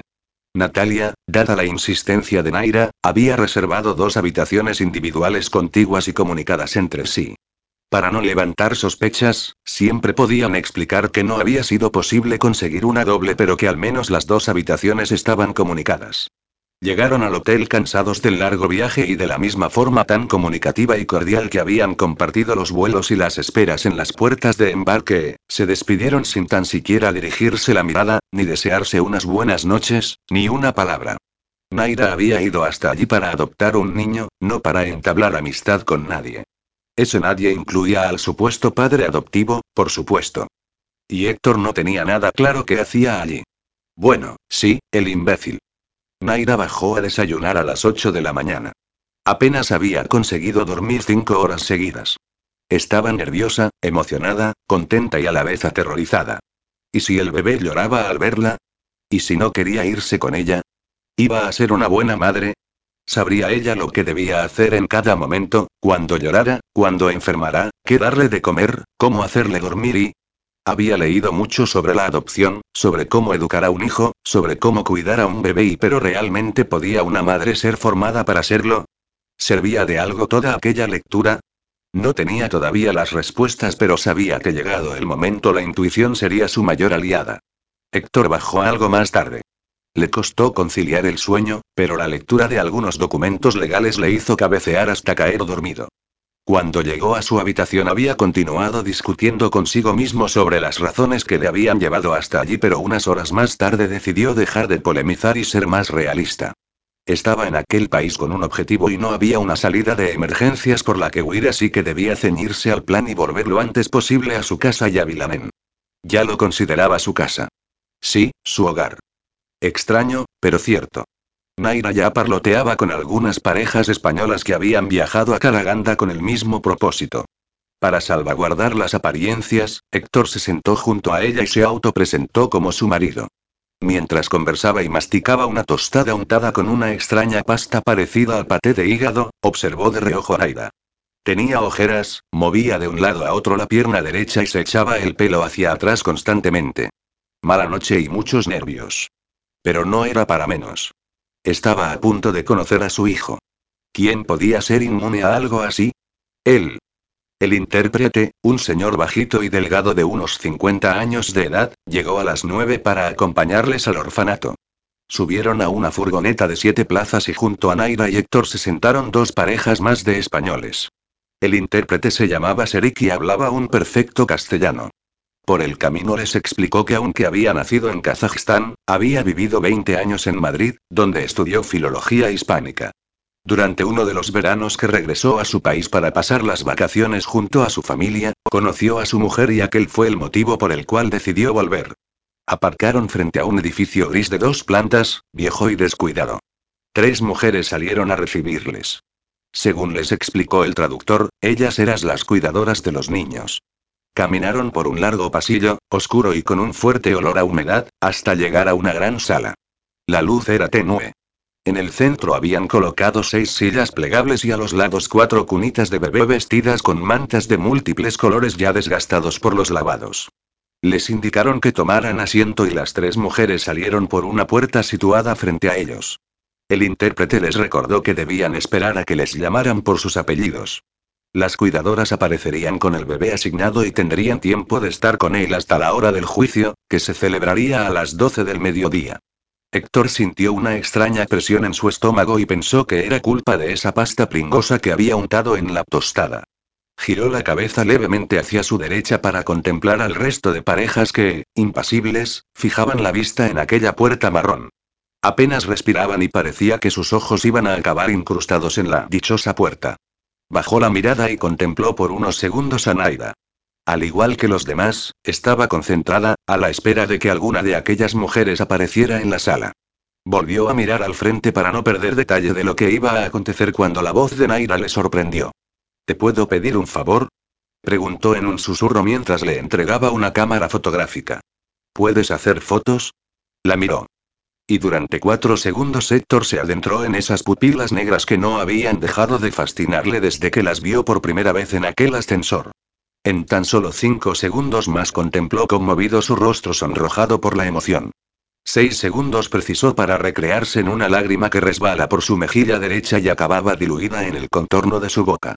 Durante los dos segundos siguientes comprobó aterrado cómo su cuerpo reaccionaba cuando ellas mordía el labio inferior. Y solo necesitó tres segundos más para sentir con la cabeza y volver a fijar la mirada en aquella odiosa puerta, incapaz de comprender qué era lo que acababa de suceder, que había provocado esa repentina agitación en esa olvidada y desatendida parte de su cuerpo. Sí, definitivamente y ese paté que untó en la tostada del desayuno le estaba jugando una mala pasada.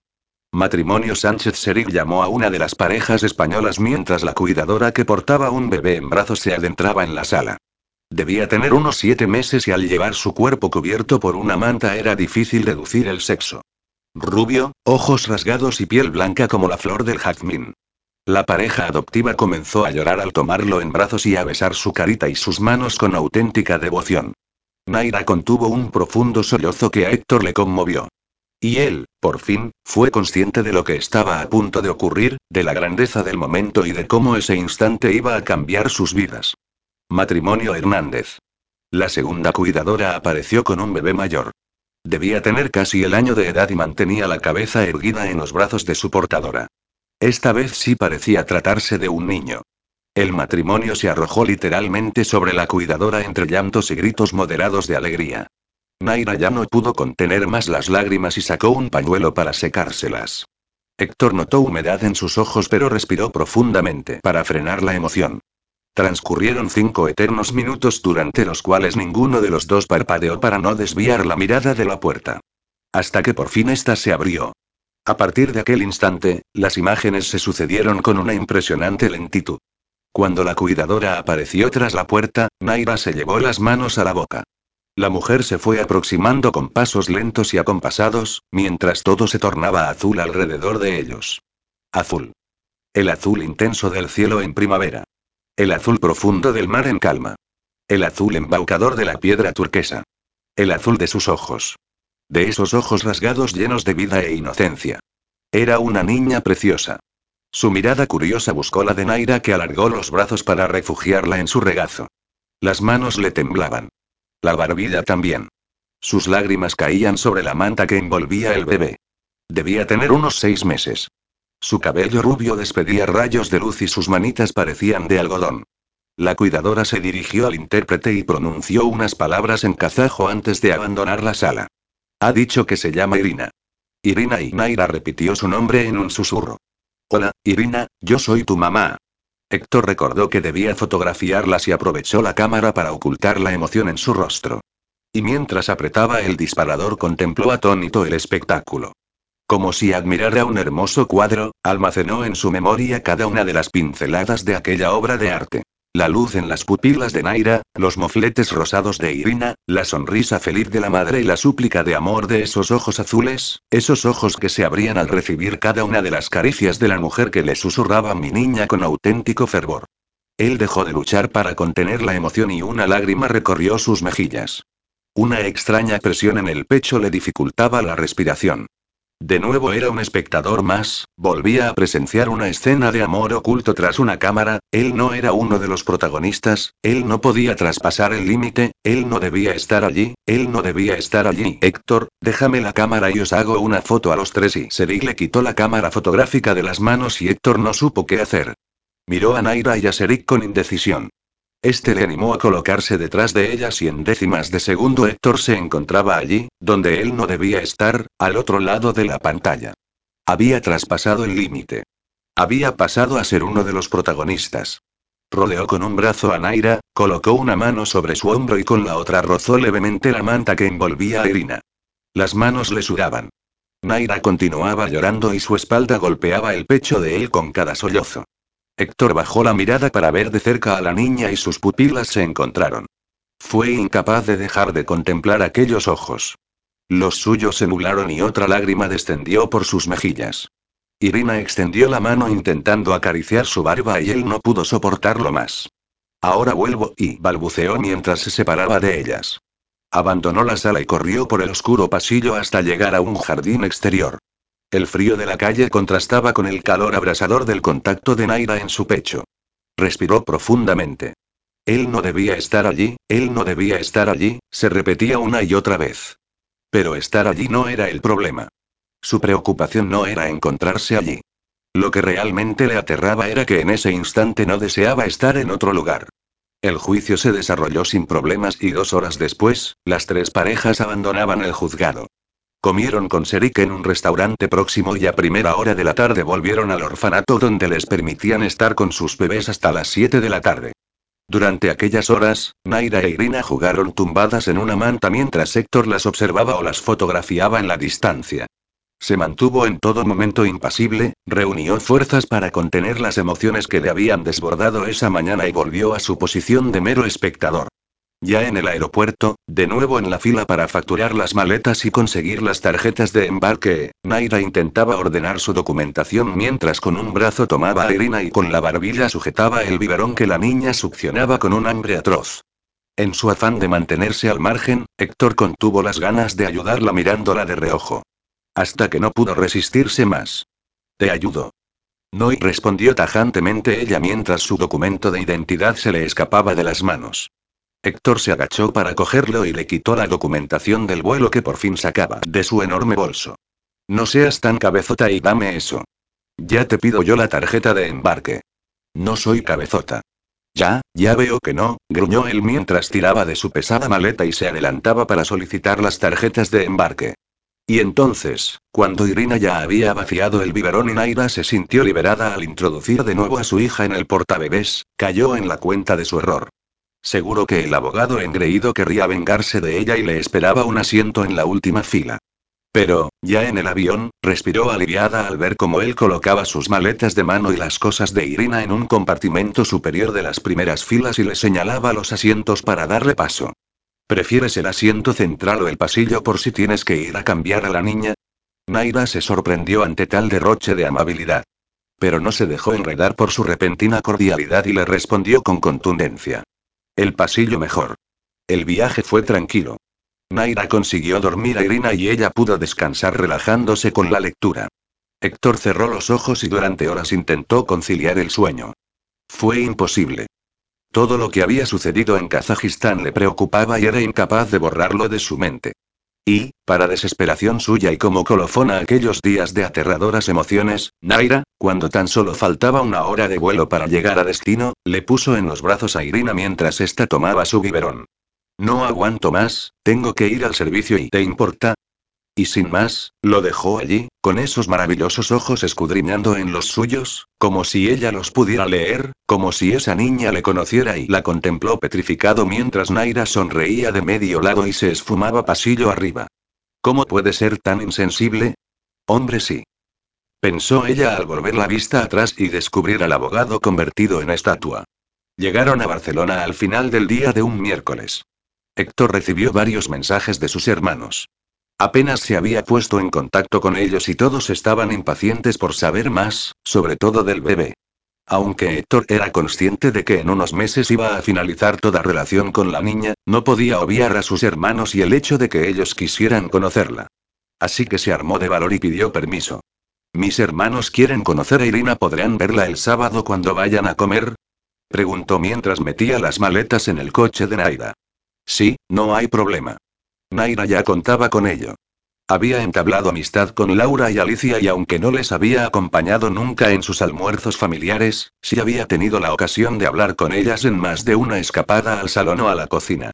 La primera noche con Irina en casa fue tranquila.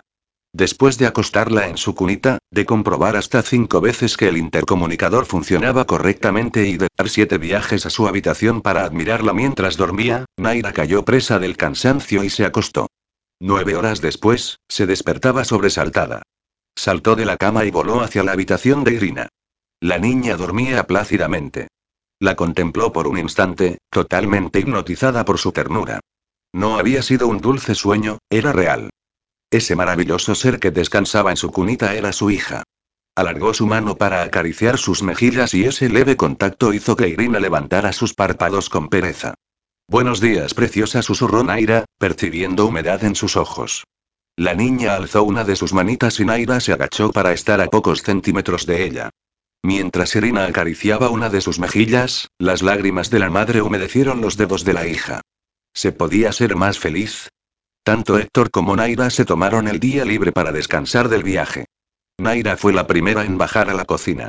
Debía preparar el biberón de su hija. Su hija. No se cansaba de repetir esas dos palabras. Voy a preparar el biberón de mi hija. Estoy tomando en brazos a mi hija. Esta niña tan preciosa es mi hija. La leche que estoy calentando es para mi hija. Voy a cambiar el pañal de mi hija. Sonrió al pensar la cara de boba que debía poner al pensar en aquellas dos maravillosas palabras. Y con el biberón ya preparado, se giró para salir de la cocina cuando este casi se le cae de las manos y abrió los ojos sorprendida y dibujó una O de admiración con los labios. ¿Qué te pasa? ¿Has visto un fantasma?